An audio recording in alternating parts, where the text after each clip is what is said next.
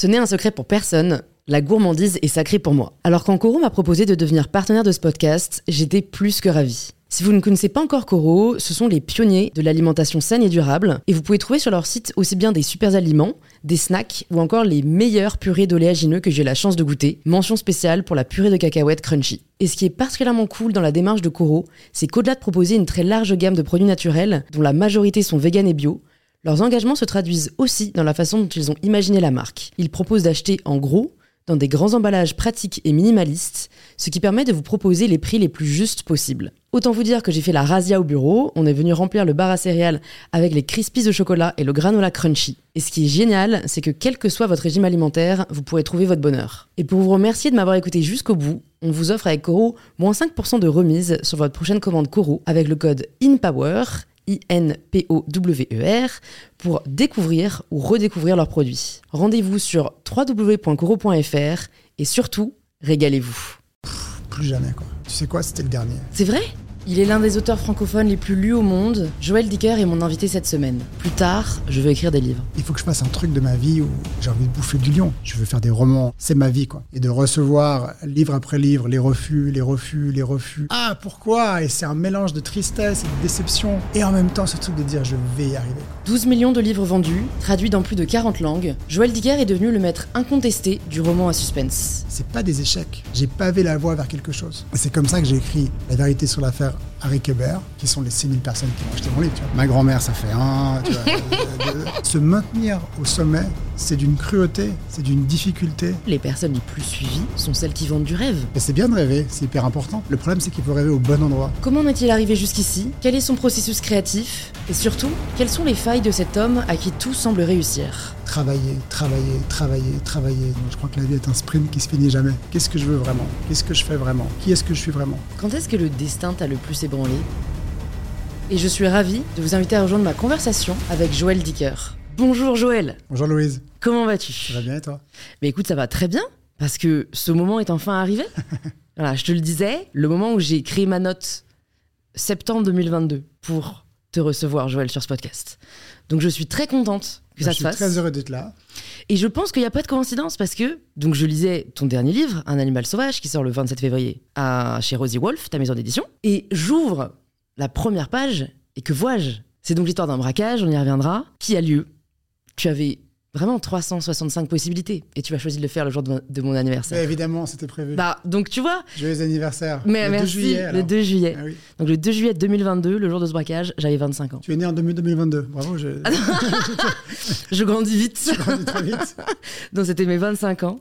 Et donc deux événements importants, hein, vu que toi, c'est littéralement euh, l'intrigue de ton dernier livre et donc mon anniversaire. Voilà, donc très longue digression, mais nous sommes là pour parler de toi, Joël. Nous sommes là pour parler de ce que tu fais, de ce qui t'anime, de ce qui t'inspire. Mais avant tout ça, la première question que je pose à tous mes invités, c'est de se présenter de la façon dont ils le souhaitent. Bonjour, euh, je m'appelle Joël Dicker, je suis suisse, j'ai 38 ans, je suis euh, écrivain. Et, et voilà. C'est déjà pas mal. C'est un bon début. Est-ce que tu te souviens la première fois où tu t'es dit, plus tard, je veux écrire des livres Non, je me disais, c'est marrant que je me présente comme écrivain. Enfin, quand on se présente, c'est vrai qu'on a cette tendance à, se présenter par son travail. Ouais. Comme si le travail nous définissait plus que quelque chose d'autre. Je sais pas, je pourrais dire, je suis heureux ou malheureux ou stressé.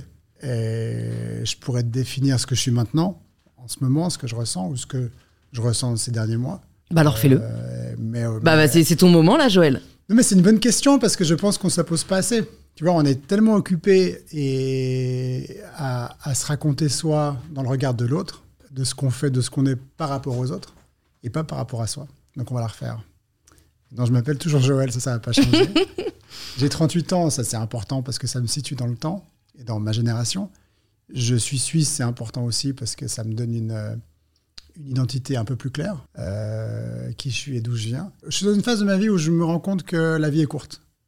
Et euh, sans drame, hein, sans tragédie, mais, euh, mais c'est ce qui me définit le plus, plus que de savoir si je suis écrivain, si j'écris des livres, si je, ou ce que je fais dans le quotidien. Je crois que ce qui m'occupe quand je me lève le matin et quand je me couche, c'est vraiment de savoir si j'ai fait une différence aujourd'hui pour moi ou pour quelqu'un d'autre, très modestement. Hein. Mais qu'est-ce qu'on fout ici? Et qu'est-ce qui nous attend? Je me demande souvent ce qui, ce qui sera euh, dans un monde d'images et, et, de rapport aux, autres. Qu'est-ce qui nous arrive quand on est au crépuscule de notre vie? Et je le dis sans, euh, ni dark, ni triste, ni rien, mais je me dis, c'est un truc, c'est qu'à un moment donné, la fin va être la même pour nous tous. On meurt, c'est pas très grave, c'est comme ça, c'est un fait. Et je me dis, mais on a cette info qui est quand même primordiale. Et la question à se poser, je crois, hein, ça n'engage que moi en tout cas, c'est quand même de se dire, au crépuscule de ma, de ma vie, quand, euh, quand je sais qu'il me reste plus que quelques instants et que je serai euh, en train de me regarder dans le miroir, seul face à moi, est-ce que je vais vraiment me dire, ouais, putain, j'étais écrivain, j'ai vendu plein de bouquins, ou j'ai été ci, ou j'ai été ça, ou est-ce que je vais me dire, qu'est-ce que je laisse vraiment? Est-ce que j'ai aimé Est-ce que j'ai été aimé? Quelle est la vraie trace que je laisse, au-delà euh, du succès ou, ou, de choses comme ça? Qu'est-ce que Quelle trace je laisse de ceux qui m'ont vraiment connu? Et c'est ça qui m'obsède. Ça qui m'obsède, c'est ça qui me... Pas qui me travaille, parce que c'est pas... Euh, qui te questionne. C'est pas une angoisse qui me questionne. Mm qui est plutôt mon, mon marqueur dans la journée. C'est un sujet hyper intéressant et que, que je me pose aussi beaucoup. Et pour l'instant, la réflexion que j'ai par rapport à ça, c'est que malheureusement, j'ai l'impression qu'il y a un différentiel entre l'histoire qu'on se raconte et l'histoire qu'on veut se raconter. Si on prend l'exemple, euh, vu qu'on écrit tous les deux, tu vois, après avoir écrit mon premier livre, vu que moi c'était mon plus grand rêve d'écrire, je disais, euh, tu vois, mon entourage, honnêtement, qui marche ou qui marche pas, j'ai tellement aimé l'écrire, j'ai tellement aimé le processus, j'ai vraiment tout aimé dans, le fait d'écrire que peu importe. Et j'avais lu ça notamment d'Elizabeth Gilbert, tu vois, qui disait dans Comme par magie, euh, en fait, euh, t'écris ton livre et après, c'est entre guillemets l'univers qui décide ce qui doit en être, mais ça remet pas en question toi, le plaisir que t'as pris. Et finalement, le marqueur le plus, le plus important, c'est celui-ci. Mais la vérité, c'est qu'on a un ego qu'on ne choisit pas forcément et que bien sûr que si jamais personne l'avait acheté, je pense que ça m'aurait atteint. Et que évidemment, le fait que là des gens m'arrêtent dans la rue pour me dire euh, ton livre m'a vachement aidé, je l'ai offert à ma mère, machin, bah ça me fait vachement plaisir. Oui, mais en fait, il y a trois sujets là. Ce podcast va durer 45 euh, heures. Voilà. Non, en fait, je vais essayer de rebondir sur le, le dernier point. Ce qui est hyper important, c'est de pas perdre de vue qu'on doit faire les choses pour nous-mêmes. Et on a tendance à l'oublier, et moi le premier, hein, c'est pas une leçon de morale, euh, on a tendance à, l'oublier parce qu'on est tellement obsédé par la validation par les autres. C'est ce qu'on fait toute la journée sur Instagram, sur les réseaux sociaux. On est toujours très attentif de savoir ce que les autres vont penser. Vont penser de nous, vont penser de ce qu'on est, vont penser de ce qu'on fait. Et, on oublie qu'on a quelque chose en nous, quand on est, on a un, on a un don, on a quelque chose d'hyper d'hyper important, d'hyper euh, plus qu'important. On a, on, a, on a un don incroyable qu'on possède tous, c'est l'instinct.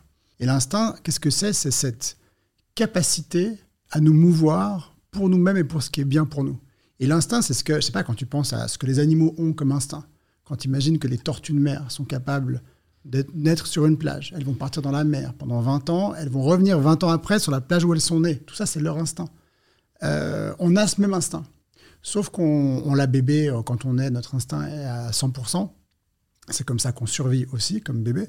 Et puis on se confronte au regard de l'autre, et plus on se confronte au regard de l'autre, plus notre instinct baisse, parce qu'on attend la validation de ce qu'on fait par les autres. Et à chaque fois qu'on fait ça, on se prive de cette capacité, de cette force incroyable qu'on a en nous, de savoir ce qui est bien pour nous. L'instinct, c'est difficile parce qu'on a, on a deux énergies, enfin on a deux, deux choses en nous qui, dont il n'est pas toujours simple de savoir laquelle est laquelle, c'est l'instinct et la peur. Je vais pas faire ça. Je vais pas faire ça, mais attends, pourquoi? Parce que mon instinct me dit c'est une connerie, c'est dangereux, c'est pas le bon chemin, ou bien je vais pas faire ça parce que j'ai peur de le faire, de ce que ça représente comme sacrifice, comme travail, de ce que les autres vont penser. Et quand on arrive, et c'est difficile, hein, mais si on arrive à faire ce travail sur soi et d'arriver à faire la différence entre son instinct et sa peur, et d'arriver à se laisser guider euh, par son instinct, on avance très vite, ou on avance dans la bonne direction, qui est la bonne direction pour soi. Et je dis ça, c'est une digression ou pas, parce que tu parlais de l'écriture. Et moi, dans l'écriture, il y a eu vraiment une, euh, découverte de mon travail qui rejoint exactement ce que tu dis, mais que je différencierais, que je différencierais en deux phases. Tu, disais avant, euh, j'ai envie d'écrire et c'est ça qui me plaît, et peu importe que le livre se vende ou se vende pas, euh, je le fais pour moi. Et puis après, tu dis, bah, et en même temps, quand le livre marche bien et que les gens le lisent et que j'ai des retours sur le livre, ça fait plaisir, évidemment. Mais tu as raison, mais c'est deux phases très différentes. Et moi, je l'ai compris parce que quand j'ai commencé à écrire, enfin, j'ai toujours écrit, Mais à un moment donné dans ma vie, j'ai commencé vers l'âge de 19 ou 20 ans à me dire, mais en fait, je veux faire des romans, je veux, écrire vraiment, c'est ma vie. quoi. Et j'ai commencé à écrire dans un seul but, que mes livres paraissent. Ça m'a pris du temps de me rendre compte de ça, mais j'ai écrit avec une forme de conditionnement dans mon travail, de me dire, il faut que ce que je fasse soit dans un format et, une façon de faire, et peut-être une, euh, une taille de livre, et des sujets et des personnages de façon à ce que ça puisse plaire à un éditeur et que le livre paraisse, parce que la finalité, c'est ce que je croyais, la finalité, c'est que le livre paraisse, c'est ça le succès, c'est la parution de ce livre, à tout prix, le livre doit paraître. Et je me suis rendu compte, à force d'écrire des livres et que, que, que je les envoie à des éditeurs, à tous les éditeurs possibles et imaginables, et de recevoir livre après livre les refus, les refus, les refus, les refus, les refus, les refus, j'ai compris qu'en fait, ce travail de l'écriture, il se, et j'ai compris d'autant plus avec le succès ensuite, il se divise vraiment en deux parties, mais dont tu parlais bien. Hein. La première partie, c'est le rapport à soi. En fait, l'écriture du livre, c'est deux, trois ans de travail, tout seul, 12 heures par jour. Et en fait, ça, il faut qu'il y ait quelque chose pour toi. Le succès du livre, de la partie 1 du livre, c'est-à-dire jusqu'à la parution, c'est le plaisir qu'on a. Pourquoi? Parce que ce plaisir à écrire un livre, que ce livre soit lu par 10 personnes ou 10 millions de personnes, ce plaisir, il est à nous. Ce plaisir, c'est quelque chose qui nous appartient et que personne ne pourra nous prendre. Et ce plaisir, il a validé ce temps-là. Et ça en revient à dire qu'est-ce qu'on a fait de notre vie, qu'est-ce qu'on a fait de notre temps? En fait, on a fait un truc qui nous a fait plaisir, qui nous a fait du bien, qui nous a, on a fait quelque chose pour nous. Et ça, c'est la première étape. Après, quand le livre paraît, il y a une phase, une deuxième phase qui n'est pas entre nos mains, c'est le succès. Le succès, il dépend euh, de plein de choses. Il dépend euh, un peu du, du, livre, oui, mais il dépend des journalistes, des lecteurs, des médias, de, euh, de ce qui se passe dans le monde. Ça, je me souviens quand, euh, au début de l'apparition de Harry Kéber, donc on est en 2012, euh, le premier tirage du livre, c'est 6000 exemplaires. Et déjà, je suis en train de me dire, mais qui sont les 6000 personnes qui vont acheter mon livre tu vois, Parce que ma grand-mère, ça fait un. Tu vois, mes cousins. C'était mes cousins. et on a un article dans le Figaro littéraire. Et dont mon éditeur me parle en me disant Joël, c'est génial, le Figaro littéraire va parler du livre. Et et euh, l'article est très très bon. Et en plus, il y aura en couverture une accroche qui mentionne ça. Euh, ça va être super pour le livre. Et le jeudi de la parution, je me réveille hyper excité en me disant voilà. Et ça, c'est des, éléments hyper importants pour ton livre, pour te faire connaître, pour avoir un peu de succès, etc. Et je me réveille hyper excité en me disant c'est le jour, le Figaro, etc. Je vais au kiosque euh, à Genève et je demande le Figaro. Et on me dit bah non, je l'ai pas. Je vais dans un deuxième kiosque, on me dit bah non, je l'ai pas. Je dis bah, qu'est-ce que c'est cette histoire? Donc je vais en France, là, Genève vraiment à, à côté, hein, donc je vais en France, je fais les kiosques, enfin, je vais dans un kiosque en disant le Figaro, on me dit non, on n'a pas, je dis comme ça, je vais dans un deuxième kiosque, est-ce que je pourrais avoir le Figaro, s'il vous plaît. Vous vous rendez pas compte, il y a mon article dedans. Et la kiosquière, elle me regarde et me dit, mais monsieur, c'est la grève aujourd'hui, les, les, distributeurs de journaux sont en, sont en grève, il n'y a pas de Figaro. Et c'est pour dire que le succès, le succès par les autres, le succès dans le regard des autres, le succès commercial, le succès critique. Donc tout ce qui ne dépend pas de toi, il ne dépend pas de toi. Et tu peux rien faire contre ça. Tu peux pas lutter, tu peux pas le créer, tu peux pas, t'as pas une moyen d'avoir une inflexion sur ça. Tu dois accepter. Ça sera comme ce sera. Et il faut accepter que le destin, c'est la définition même du destin. Peut-être qu'on est dans un monde où on l'oublie un peu. Le destin a pour mission de nous faire chanceler, tomber, déséquilibrer. Je crois que c'est Shakespeare qui disait l'expérience, c'est la somme de nos échecs. Et, on a oublié qu'on se construit comme ça, qu'on va se construire par toutes les difficultés, par euh, les erreurs, par euh, les regrets, par, euh, par les deuils, mais qui nous feront apprendre quelque chose. Il y a énormément de points que j'ai envie d'aborder avec toi.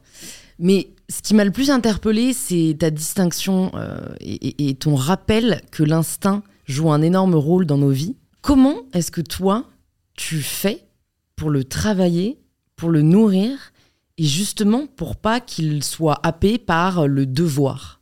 Je m'isole beaucoup, je visualise beaucoup.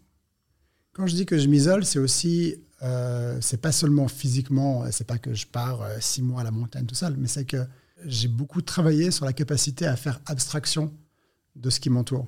C'est d'autant plus étrange parce que quand tu as, as, as du succès, tu as cette espèce de maladie très étrange qui fait que les gens savent qui, qui tu es.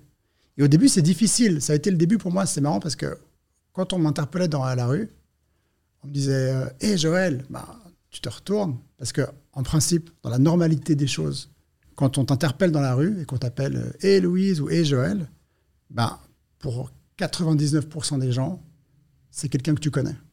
Donc tu te retournes en t'attendant à voir quelqu'un que tu connais. Et qu'est-ce qui se passe quand on t'appelle dans la rue et que tu te retournes et que tu vois pas la, la personne, tu sais pas qui c'est? Eh ben, tu as cette espèce de panique de dire ah, Je suis pas très poli là, c'est qui, c'est qui, c'est qui? Et tu as le cerveau qui tourne en boucle en disant Attends, attends, c'est qui, c'est qui? Un collègue, le machin, le boulot, l'école, c'est qui, c'est qui, c'est qui, c'est qui? Et après, cette personne se dit Mais c'est moi, euh, Jean-Jacques, de ce moment, tu dis Ah oui, Jean-Jacques, et ça leur met. Sauf que quand on te connaît, mais que toi, tu connais pas les autres, au début, c'est hyper déstabilisant. Parce que tu essaies de comprendre, tu, tu, dis, mais enfin, tu, qui Puis il dit, non, non, mais j'aime vos livres, etc. Tu dis, ah, en fait, il me connaît pas. Enfin, il sait qui je suis, mais moi, je le connais pas. Et ce rapport aux autres, il s'installe, il s'installe, et, il crée un espèce de, décalage entre toi, ta perception, les autres, euh, qui n'est pas toujours simple. Et c'est pour ça qu'il faut arriver, en tout cas pour moi, hein, après chacun le gère comme il, comme il veut et comme il, comme il peut, à faire abstraction de ça, à être capable de te retirer par rapport à toi-même et te dire, mais qu'est-ce que je veux vraiment? Qu'est-ce que je fais vraiment? Qui est-ce que je suis vraiment? Et dans ça, la visualisation, pour moi, c'est hyper important, la visualisation des objectifs, la visualisation de la vie, la visualisation de ce que tu as envie de faire, de ce que tu as envie d'être, qui te permettent de te mettre en accord ou en raccord avec cet instinct, justement. Ce truc qui te dit, mais c'est ça le bon chemin. C'est ça le bon chemin, mais le bon chemin, c'est pour soi-même. Et qu'est-ce que tu visualises concrètement? Parce que moi, de l'extérieur, je me dis, bon, à part visualiser le fait que ton livre, euh, l'écriture se passe comme tu veux et qu'ensuite il trouve son public, tu vois, est-ce euh, à quelle fréquence tu visualises? Dans quel moment? Est-ce que tu as des façons de visualiser? Euh, À quelle fréquence Tous les jours? Après, le sport, c'est un bon moment pour ça. Parce que, en fait, pour visualiser, après, nous, c'est très personnel et chacun fait comme il, comme il a envie. Hein. Mais euh, je trouve que pour visualiser, il faut arriver à se défaire de tout le parasitage, notamment du téléphone, des réseaux sociaux, de ce qui, de ce qui nous empêche. Tu sais, on a toujours ce téléphone, enfin, en tout cas moi, qui est, mais je crois que je ne suis pas le seul, sur un coin de la table, à côté de nous. On va au restaurant, dîner avec des copains et, et on pose le téléphone devant nous. Alors, à moins que tu aies des enfants en bas âge et nous que tu connais pas, où tu te dis, bon, il faut vraiment pas que je rate cet appel. Ça peut arriver hein, aussi. La beauté de ce téléphone, c'est de se dire, voilà, si on a besoin d'être joint maintenant pour une raison très importante vital, on peut le faire. Et, je veux bien qu'on mette le téléphone devant soi, à côté de soi, pour être sûr de ne pas rater un appel parce qu'il y a vraiment quelque chose de très urgent ou à risque. Mais on a quand même pris ce parti de se dire, tu sais quoi, même quand je suis avec des gens en vrai, je vais me déconnecter ou je vais m'offrir la possibilité de me déconnecter. Et on est en train de perdre une autre capacité hyper importante, c'est la capacité à la concentration.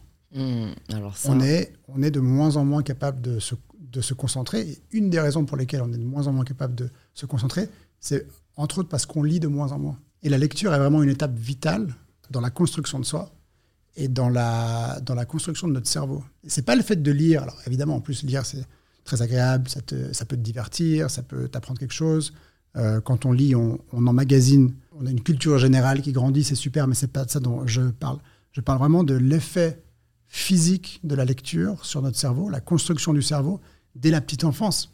Pour les bébés, l'acte pour le bébé à qui on va lire une histoire. Même tes parents étaient, fatigués, ton, ton, enfant a six mois et tu penses qu'il piche que dalle, et, tu, tu, tu, lui montres un livre d'images et tu lui racontes quelque chose et tu lui racontes mal. Et ben même cet exercice-là de connexion avec ton enfant, mais surtout pour lui de voir des pages qui tournent et qui se retournent. Et cette idée qu'un livre, on peut aller en avant, en arrière, ça construit quelque chose de notre cerveau.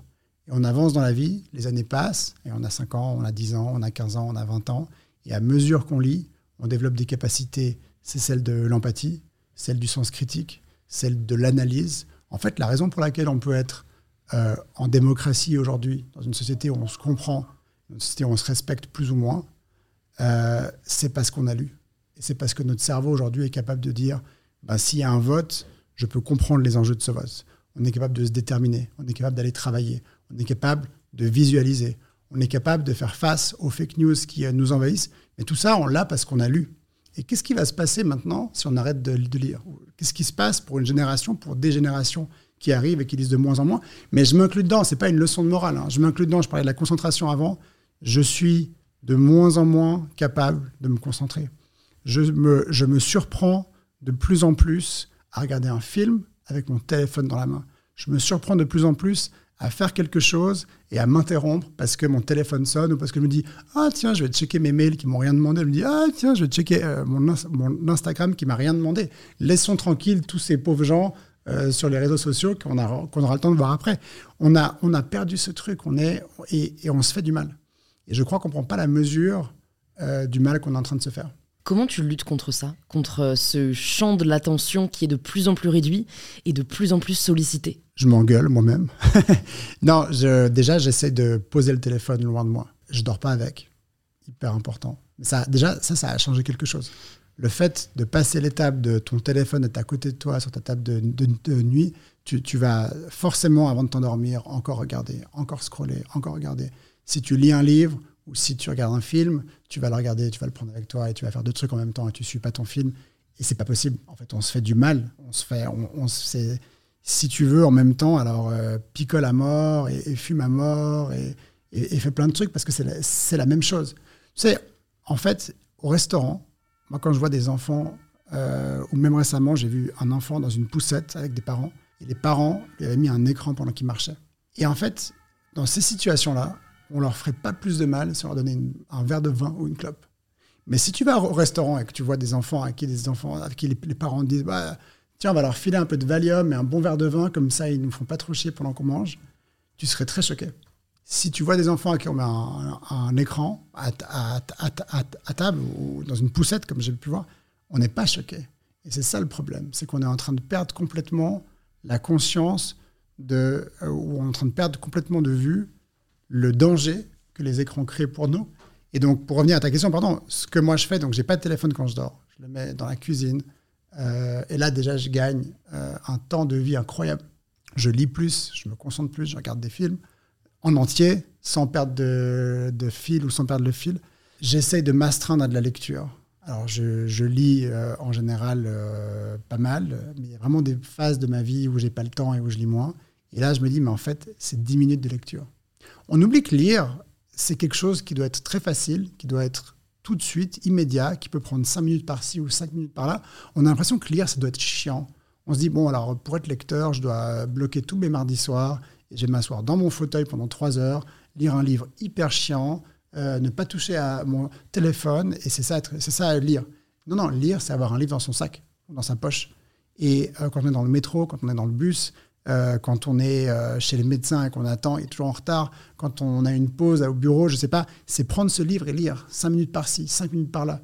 Et ne serait-ce que cet effort-là, qui au début est un effort si on n'a pas cette habitude, et, je mets au défi ceux qui euh, nous écoutent de faire ce petit défi pour 15 jours. Allez, prenez 15 jours de votre vie, et pendant 15 jours de votre vie, un trajet sur deux pour aller au lycée, au boulot, vous faites un trajet, vous faites Instagram, vos trucs, vos mails, tout ce que vous voulez, et l'autre trajet, vous lisez.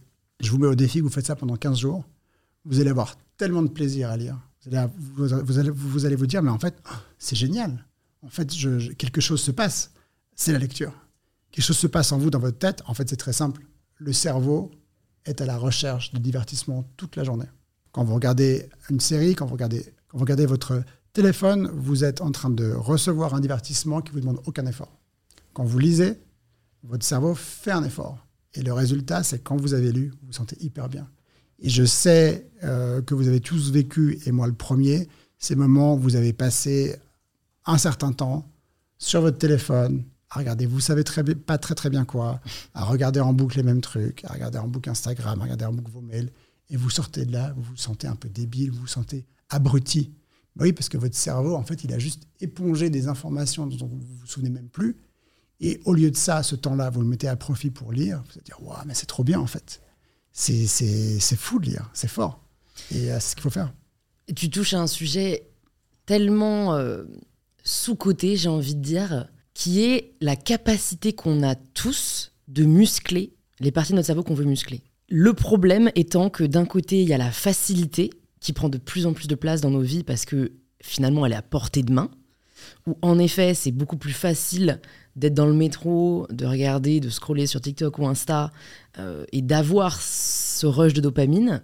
Mais tout comme le faire encore et encore, c'est un muscle, par exemple, prendre le réflexe, et tu sais quoi, moi je vais me faire ce défi-là, quand je regarde une série le soir, de pas avoir mon téléphone à côté, parce que même si au début j'aurais très certainement ces espèces de réflexes de ah tiens, j'ai envie de prendre mon tel là, euh, je sais pas, il y a un petit creux. En plus, moi, je multitask énormément, donc tu vois, c'est vraiment devenu Mmh. un réflexe. Ouais. Bah, de me dire ok, mais c'est pas immuable en fait, c'est pas une fatalité. Je peux aussi muscler cette partie-là de mon cerveau, de l'attention, de la concentration. Euh, on me demande d'être concentré, ça va, 45 minutes, c'est pas non plus euh, inconcevable, et de se réapproprier ce pouvoir-là qu'on est en train de nous prendre malgré nous. Parce que je trouve qu'il y a presque un vol, tu vois, aujourd'hui de notre attention. C'est une addiction. Le téléphone est une addiction. Et je crois qu'on s'en rend pas compte. Et on s'en rend compte quand on arrête de le prendre. Et tu parlais de. Tu viens de dire, voilà, je vais essayer de pas le prendre et de le garder loin.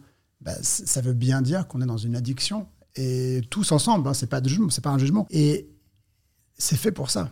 Il faut pas oub- oublier que les réseaux sociaux, entre, autres, sont quelque chose qui est fait pour gagner de l'argent pour les réseaux sociaux. Si c'est gratuit, c'est qu'il y a un truc derrière. Et on est, on, est des, on est des petits moutons, on est des petits cobayes. Il y a des trucs très bien, hein. il y a des trucs super dans les réseaux sociaux, dans Internet. Genre, arrobase dire my que-. Non, non, mais ce que je veux dire, c'est que, et peut-être que j'aurais le dire un peu différemment. Parce que je suis en train de dire que les réseaux sociaux sont pas bien ou que l'écran c'est pas bien. En fait, Non, j'ai juste, il y a un danger. ce que nous on fait, c'est pas bien. Notre responsabilité. YouTube, YouTube, que tu connais bien puisqu'on peut nous voir en ce moment, quand, Ouais. ça, quand ça passera, qui est l'invention extraordinaire. Pourquoi? Parce qu'aujourd'hui, n'importe où dans le monde, tu peux aller sur les chaînes de la NASA, du National Geo- Geographic, tu peux voir des documentaires, tu peux voir de l'opéra, tu peux voir des choses incroyables, tu peux apprendre, tu peux te, tu peux te renseigner, tu peux te cultiver. C'est extraordinaire.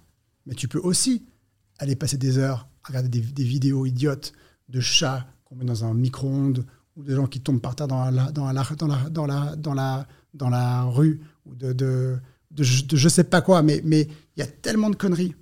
Mais en fait, le problème, c'est pas les conneries, c'est nous. C'est notre responsabilité de se dire, tu sais quoi Je vais faire, ouais, ces vidéos, elles me font marrer. Je vais me faire 10 minutes de vidéos qui me font rire. Et après ça, je vais utiliser ça, c'est ma responsabilité pour faire autre chose, pour regarder un documentaire, pour regarder ce que la NASA nous montre. C'est incroyable quand même, ce Ouais. qu'on est en train de faire, ce qu'on ce qu'on voit de l'espace, de la galaxie, et on n'en fait rien. Internet, c'est aussi avoir accès à tous les plus grands journaux du monde. Qu'est-ce qu'on en fait? On est tellement occupé à faire autre chose qu'on oublie de se renseigner. On est, moi, je peux plus supporter d'avoir des gens qui me disent euh, ah j'ai vu sur Insta ou sur truc que. Et les amis, il faut lire le journal. On a oublié aussi que notre responsabilité c'est ça, c'est de se renseigner pour de vrai. Et aujourd'hui, je sais pas pour combien de temps encore. Aujourd'hui, on a encore la chance incroyable d'avoir accès à des médias indépendants, libres, qui nous permettent d'avoir une vraie vision et nous forger une vraie vision du monde. Et on peut le faire sur des médias du monde entier. On peut avoir aujourd'hui, ce qui n'était pas le cas avant, hein, ça c'est la beauté de ce qu'on a fait de ce monde, on peut avoir aujourd'hui accès au Monde, ou au Figaro, ou au Corriere della, della Sera, ou au Neue Zürcher Zeitung, ou, ou à n'importe quel journal du monde, on peut même le traduire. C'est-à-dire que n'importe quel article que tu veux, tu parles pas allemand, tu parles pas espagnol, tu parles pas italien, mais tu peux le traduire. On a accès à tout ça. Et les démocraties dans lesquelles on vit encore ne dépendent que de nous. Ils dépendent du fait qu'on va aller voter. Et ceux qui peuvent voter, ceux qui sont en âge de le faire, euh, est-ce que vous le faites vraiment? Est-ce que vous prenez cette responsabilité? C'est un droit, mais aussi un devoir. On l'oublie C'est avant tout un devoir, parce que la démocratie, elle tient par un cheveu. C'est ceux qui la font, c'est le peuple, en allant voter. C'est pas les, les gouvernants. Vous êtes au-dessus. Vous devez aller voter. On peut pas avoir des démocraties en Europe et dans la Suisse hein, qui ont des taux d'abstention absolument colossaux. C'est pas possible. Vous pouvez pas vous faire ça. Vous pouvez pas vous faire ça à vous. Vous pouvez pas rater des votes. Vous pouvez pas oublier d'aller voter ou refuser d'aller euh, vote- voter pour faire quoi? Pour être sur Instagram ou faire des conneries à côté? Ouais. C'est votre mission. Vous pouvez pas passer à côté de l'obligation de vous renseigner dans des médias indépendants et libres dont on sait qu'ils sont des sources d'informations fiables. Vous pouvez pas vous priver de 15 minutes, 15 minutes de lecture par jour, d'ouvrir un, un livre et de vous, de vous muscler un peu le cerveau pour ça. Après, vous avez 24 heures de vie, vous pouvez faire ce que vous voulez. Mais il y a ces étapes-là qui sont des étapes constitutives pour vous. Ce que je veux dire, c'est qu'on oublie que tout ça, tout ce dont je vous parle, c'est pour vous-même. On parlait avant de l'instinct, on parlait avant du regard des autres. Toute cette idée de se construire soi, toute cette idée de faire attention à soi, toute cette idée de prendre le temps de construire des démocraties qui fonctionnent, c'est pour nous-mêmes. C'est ce qu'on construit, c'est pour nous. C'est pas l'idée de se dire ah ça serait bien de ou pour le futur ou pour nos enfants. Pas du tout. En fait, si vous lisez pas, si vous vous cultivez pas, Si vous, consciemment, parce qu'on en parle maintenant beaucoup, si consciemment vous faites le choix de rien faire de tout ça, tant pis pour vous, parce que c'est votre destin que vous foutez en l'air. C'est vous empêcher d'être capable de vous déterminer. C'est vous empêcher d'être capable de faire face aux autres. C'est vous empêcher d'avoir un sens critique suffisant pour, dans ce moment de la vie où vous serez face à la peur et à l'instinct et au choix et à ces destins qui vacillent et qui chancellent un peu, de vous dire merde, qu'est-ce que je dois faire? Qu'est-ce que j'aurais dû faire? Tous les outils sont là. Il faut les prendre, il faut les utiliser. Il faut, il faut se construire, nous, pour nous-mêmes.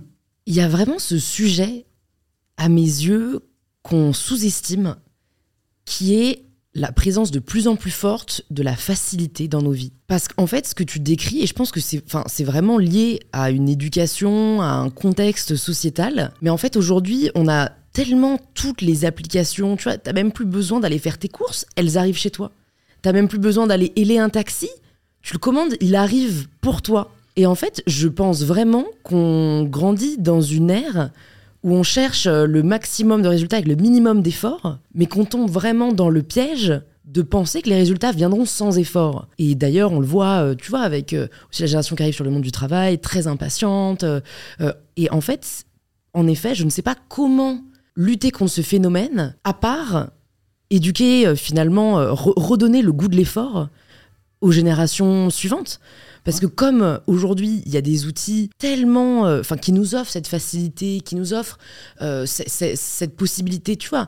Je sais pas ce que tu fais toi quand tu es stressé ou énervé. C'est vrai que tu as deux choix. Tu as soit le choix de, euh, je sais pas, aller faire une séance de sport pour un peu aller, euh, bon, te sentir mieux physiquement, donc mentalement, ou tu as le choix d'aller, en effet, euh, essayer de, d'éteindre, d'inhiber tes émotions en allant consommer un contenu un peu stupide, ou en allant boire, ou en allant. Et en fait, c'est vrai que se rappeler que on a cette possibilité et que la facilité sera toujours plus attrayante, mais pas forcément plus satisfaisante, je crois que c'est vraiment un rappel qu'on est en train d'oublier. L'un n'empêche pas l'autre. Tu peux être pas bien et te dire tiens, je vais regarder un film qui va me faire rire, même si c'est un peu con-con, ou regarder du contenu qui va me faire du bien, ou euh, aller boire un verre avec modération évidemment. je vais sortir. L'un n'empêche pas l'autre. Je crois que le rappel de façon générale de tout ça par rapport à la facilité, c'est la responsabilité. C'est pas oublier qu'on a une responsabilité vis-à-vis des autres, mais vis à -vis de nous-mêmes on a cette responsabilité de nous éduquer, de nous construire, de faire des choses qui sont bien pour nous. On sent bien que ces réseaux, on sent bien que cette facilité n'est pas bonne. Et il y a des petites étapes dans la vie. Moi, par exemple, j'ai remis, je me suis remis euh, après une alerte pour moi-même de l'orthographe. Tout d'un coup, je me suis dit, attends, comment on écrit ce mot? Je Ah ouais, ça m'est arrivé aussi récemment. Et qu'est-ce qu'on fait? On prend notre téléphone, ou on ouvre notre fichier Internet, etc., ou on ouvre une page, et on va regarder le mot.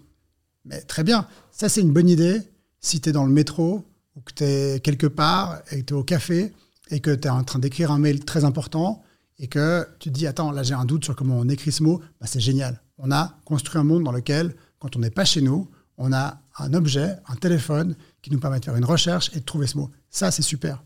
Par contre, quand tu es chez toi, il y a un objet qui n'est pas le téléphone, qui est indispensable.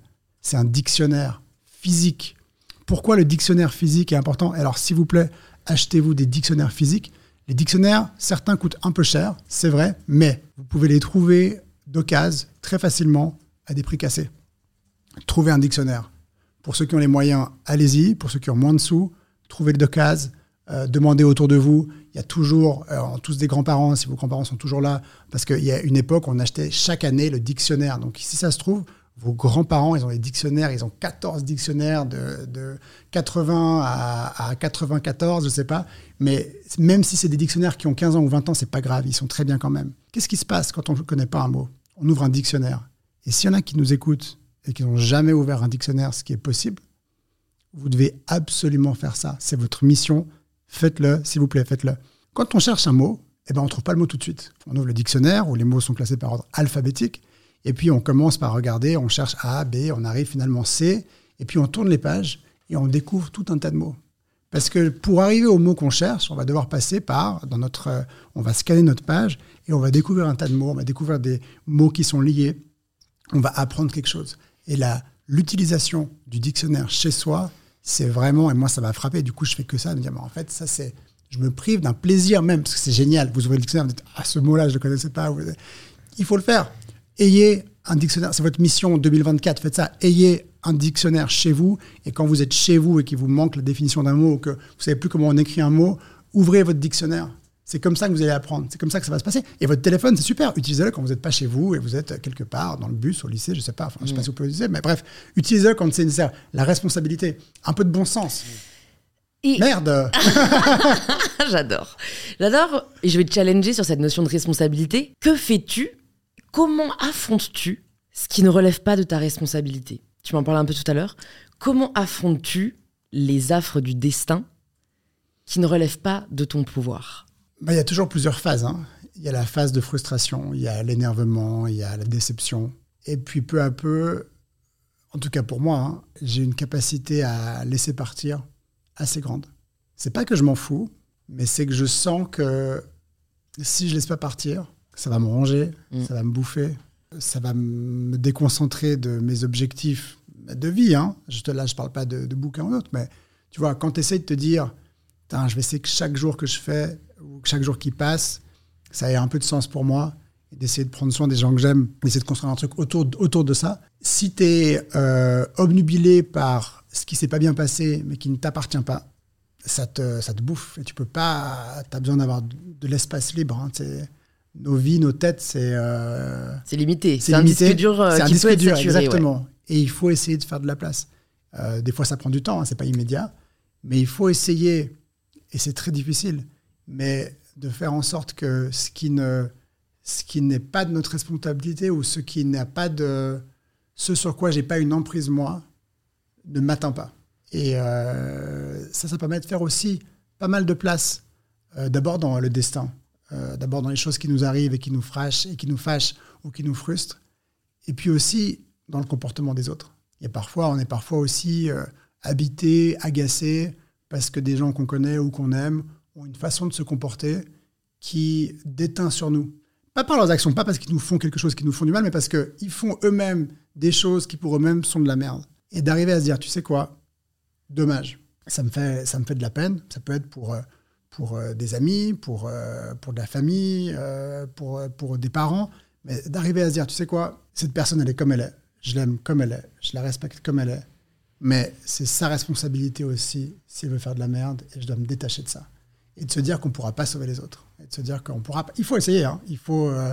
il faut, quand on a quelqu'un de son entourage qui dysfonctionne, il faut essayer, il faut lui parler, il faut, faire tout ce qui est en notre pouvoir à un moment donné, c'est ta responsabilité. Puis après, quand tu vois que l'autre veut pas, faut lâcher, je crois. Quand est-ce que le destin t'a le plus ébranlé? Dans les morts. Dans les morts? Ouais. Parce que la mort, on s'y attend pas. Enfin, c'est un peu idiot de dire ça. Mais c'est-à-dire non, c'est vrai. On vit euh, comme si on était. Euh, et heureusement d'un côté, hein, on vit pas en pensant sans cesse à notre finitude. Hein. Chaque mort me, rappelle euh, à quel point la vie est courte. Et de nouveau, je disais avant, je ne suis pas du tout, euh, c'est ni dark, ni sombre, et je ne suis pas ni dépressif de ce côté-là, ni angoissé de ce côté-là. De ce côté-là, tu, tu, nous parleras des, autres côtés. Non, je parle des autres côtés, mais je dis, c'est, c'est pas quelque chose qui, auquel je pense de façon triste.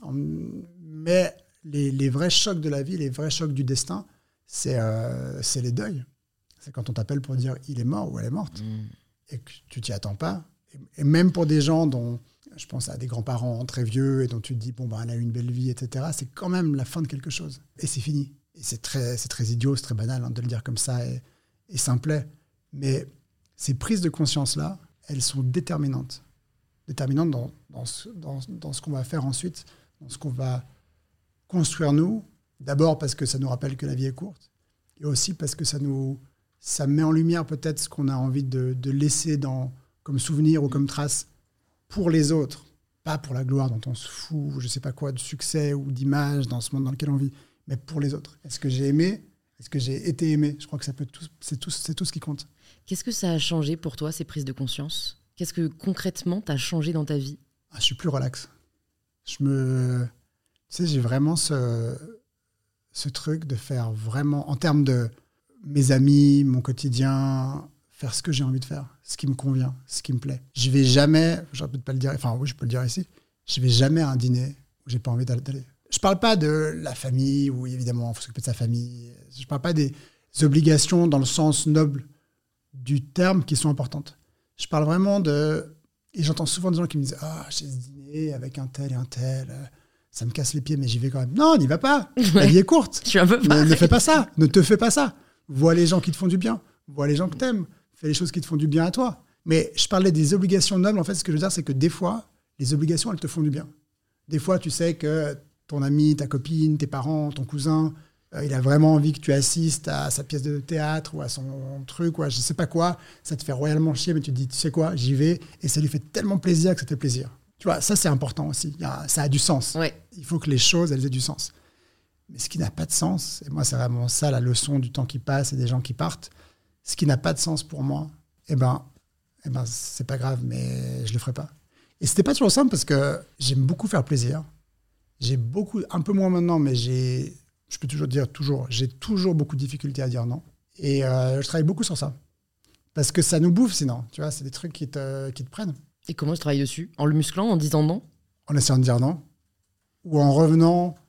Alors, soit en étant capable de me dire, bah, c'est l'instinct de nouveau, tu vois, quand on me dit quelque chose et t'es là, ah non, non, j'ai pas envie, et que tu dis, bon, ok, peut-être, c'est là, non, non, pourquoi j'ai dit ça? Alors, soit être capable sur le moment d'écouter cet instinct, ton, ton instinct te dit, dis non, Joël, dis non, dis non, dis non, dis non, et de dire non. Ou bien ton instinct te dit, dis non, dis non, dis non, et tu dis, oui, d'accord. et après, tu te dis, merde, et de revenir sur ça. De Ouais. rappeler à la personne, de dire, en fait, excuse-moi, je t'ai dit que je ferais ci ou que je viendrais, euh, je peux pas être là. Et, et je regrette, mais sans mentir, sans blesser. Ouais. Ça, c'est aussi un truc que j'ai appris. Avant, comme j'avais de la peine à dire non, j'inventais des pieux mensonges pour essayer de me sortir de la situation, pour pas faire de la peine à l'autre. Et, et en fait, tu te crées des espèces de, de gorgones, de monstres à plein de têtes, parce qu'en fait, tu t'en mêles dedans et ça n'a pas de sens. Même toi-même, tu sais plus ce que tu as dit, etc. Alors que juste de dire, sans blesser, mais de dire ce qui est vrai. Tu vois, si tu dis je peux pas, Tu dis pas pourquoi, mais tu peux pas. je dis pas pourquoi, mais tu peux pas. Et quand tu dis je peux pas, ça peut aussi valoir dire, ça peut aussi vouloir dire je n'ai pas la capacité à venir. On l'entend souvent quand tu dis je peux pas, on l'entend comme Je une impossibilité. Non, ce que je veux dire, c'est que quand tu dis est-ce que tu peux venir demain soir, est-ce que tu peux faire ça, est-ce que qu'on dit ah non je peux pas, on envoie le premier message de je suis dans l'incapacité de parce que j'ai déjà un rendez-vous, parce que je suis déjà booké, parce que je suis pas là, qu'on a un empêchement. Mais en fait, le je peux pas, ça peut aussi vouloir dire j'ai pas la capacité, j'ai pas l'énergie morale, j'ai pas le, je suis pas en mesure de faire quelque chose qui me convient pas. Et il faut s'écouter. On est aussi dans un monde, je trouve, où on s'écoute pas beaucoup. Oui, mais le problème, je crois, c'est surtout qu'on est dans un monde où personne n'a la même personnalité et où on en C'est a- bien ça. C'est alors c'est très bien, hein, mais on n'a pas le mode d'emploi de la personnalité des autres. Je te dis ça parce que j'appartiens à une autre catégorie que la tienne. Euh, Disons-le, hein, je suis une forceuse dans le sens où moi, quand tu me dis pas non clairement, mais je te jure que en fait c'est mon entourage qui me l'a fait remarquer. Pour moi, c'était c'est ma programmation, tu vois. En fait, moi, je vais toujours essayer de trouver le moyen que tu me dises oui. Et donc, ça m'a valu, enfin, tu vois, euh, genre, on en reparlera peut-être, mais en l'occurrence, une ancienne meilleure amie qui est aujourd'hui très exposée euh, publiquement, on a renoué contact et tout va bien, mais on, on s'est fâché là-dessus. C'est-à-dire que un moment, j'avais besoin d'elle pour euh, un tournage. Pour moi, la solidarité, c'est très important. Et en fait, elle me disait oui, mais à demi-mot, tu vois. Mais bah, en fait, moi, tant que tu m'as pas dit non, je ne viendrai pas, pour moi, c'est oui. Et donc, en fait, au dernier moment, tu as fini par me dire, genre, euh, non, écoute, je peux pas, je dois voir ma grand-mère, nanana. Et en fait, je l'ai trop mal pris. Tout ça pour dire que c'est important de s'écouter, mais c'est vrai que c'est très important de communiquer, en fait, sur aussi notre mode de fonctionnement pour que l'autre ne le prenne pas mal. Parce qu'en fait, je pense que aucune de nous deux n'était fondamentalement en tort, mais juste quand tu as une programmation, un mode de fonctionnement qui est différent, et bien juste, tu pas du tout le même comportement. Et, je suis en train de me rendre compte en ce moment que c'est ça un peu le nerf de la guerre dans la vie, c'est de comprendre la nature de l'autre et de la respecter même si elle est différente de la nôtre. Tu as tellement raison. On communique très mal, c'est vrai. Dans un monde où on communique tout le temps, on communique très mal parce que on n'explique pas qui on est ou ce qu'on attend vraiment. Et en fait, il faut partir d'un postulat qui est hyper important pour soi-même, c'est qu'on est comme on est. Et on n'y peut rien. On est comme on est, avec nos qualités, nos défauts. Et c'est comme ça. Et c'est pas, euh, pas une question de tort. Personne n'a raison ou tort. Chacun a sa vérité parce que chacun vit avec lui-même et chacun sent ou ressent ce qu'il ressent. Et les émotions sont nos, nos, nos émotions, nos ressentis sont bien là. Et c'est comme ça. Et c'est pas très grave. On est comme on est. Et c'est vrai qu'on oublie parfois d'accepter ou de communiquer avec l'autre qu'on est comme ça, qu'on a des attentes, qu'on espère vraiment quelque chose. Et l'autre, souvent, n'est pas capable de dire ben, j'entends ce que tu dis et je sais comment tu es, mais moi, je peux pas. D'être capable d'être, au fond, très humble par rapport à qui on est et d'être très ouvert par rapport à comment on se comporte ou, ce qu'on attend ou ce qu'on espère. Et ça, c'est les apparences. Parce qu'on est toujours dans une façade. Je suis venu en printemps, bonjour, Joël Liquer, je suis écrivain. Euh, parce qu'on est toujours dans la façade. On est toujours en train d'essayer de donner une meilleure image. Tout va toujours bien, en, général. On est toujours en train de, quand on fait une photo, on met un filtre. ça peut toujours être mieux. On est toujours surpris de voir euh, sur Instagram, entre autres, j'ai rien contre Instagram, j'en parle souvent, mais parce que pour moi, c'est un peu la quintessence de cette, de, de, de, ces apparences, de, de, cette reconstruction de soi. La mise en scène. De la mise en scène de la vie. L'essentiel des gens sont très heureux, sont très beaux, euh, tout va bien, mais qu'est-ce qu'on se fait? Du mal. Se fait? Parce qu'après, du mal. Après, on se regarde dans le miroir. mais tu vois, moi, par exemple, je regardais, et Instagram aussi pour ça, et il faut faire attention à ça, bah, évidemment, il sait qui on est, il sait ce qu'on fait, il sait ce qu'on aime, il te donne du contenu qui te fait à ça. Et donc, moi, j'avais, j'ai regardé des, applications ou des comptes euh, de sportifs, de gens qui font du sport, pas des sportifs connus, mais de gens qui pratiquent. Ils disent, OK, voilà, aujourd'hui, un bon entraînement. Et, entre autres, parce qu'à un moment donné où je voyageais beaucoup, beaucoup, et j'avais pas toujours euh, une gym à disposition, je pouvais pas aller courir dehors, je sais pas, mais ils disaient, ben là, avec un bout de fauteuil dans ta chambre d'hôtel, pif, paf, pouf, etc. C'est super. Mais qu'est-ce qui se passe? Cette application, ensuite, elle te dit, hé, regarde ce compte-là, et regarde ce mec comme il est bien foutu, et regarde celui-là avec ses huit abdos et ses quatre pectoraux et ses muscles partout. Et après, tu regardes tout ça, tu te regardes dans le miroir et tu dis, putain, mais je suis, je hyper moche, en fait, enfin, ça va pas, enfin, j'ai pas de enfin, je suis rien. Et qu'est-ce qu'on se fait de nous-mêmes? On est tellement obnubilé par ces autres, on est tellement obnubilé par les images et par l'imagerie véhiculée par l'extérieur qu'on n'arrive plus à se supporter, qu'on n'arrive plus à se regarder, qu'on n'arrive plus à s'apprécier, qu'on n'arrive plus à accepter ce qu'on est et qui on est. Et surtout, plus important, on a perdu la normalité. On a perdu cet euh, étalon maître de la normalité. Et la normalité, en fait, c'est que c'est le bordel. C'est que ça va pas bien, c'est que c'est compliqué, sans dramatique, hein, sans avoir de grave mais en fait, c'est compliqué. La vie, c'est compliqué. La vie, c'est le bordel. Le destin, on ne sait pas ce qui nous arrive. Euh, demain, c'est la merde. Aujourd'hui, il fait beau. Demain, il fait pas beau. Euh, il y aura du bordel tout le temps. Euh, tout n'est pas simple. Et il faut se battre pour tout. Pour tout, il faut, il faut se battre. Il faut, il faut travailler il faut euh, se départir de euh, nos angoisses, il faut arriver à retrouver le fil de cet instinct qu'on avait mais qu'on a perdu, il faut oublier nos peurs, il faut aimer être aimé, enfin, il faut faire tout ça, c'est compliqué, c'est beaucoup de travail, euh, c'est chiant, mais c'est la vie.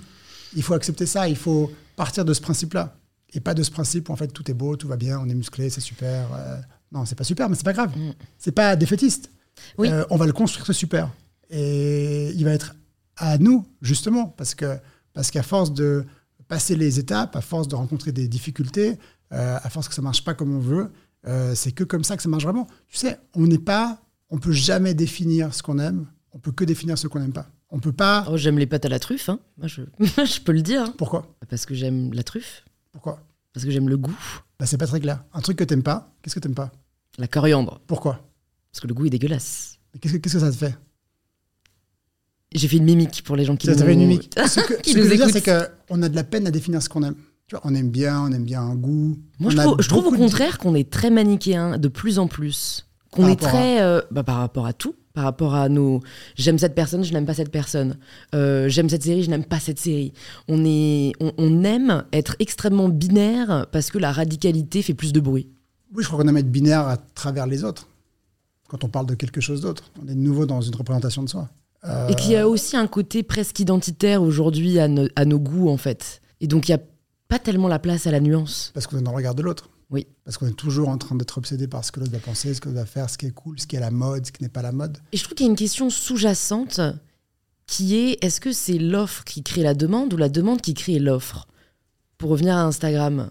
En effet, les, la majorité des contenus qui nous sont partagés nous desservent plus qu'ils ne nous servent parce que en fait, par exemple, si on met une photo où on est retouché physiquement, on fait du mal et à la personne qui le voit, parce qu'on lui donne une vision altérée de nous-mêmes en nous faisant croire euh, que, c'est une normalité, mais on se fait aussi du mal, parce que du coup, quand on se dans la glace, ben, on n'a pas la même tête, en fait. Et pourtant, combien de personnes le font?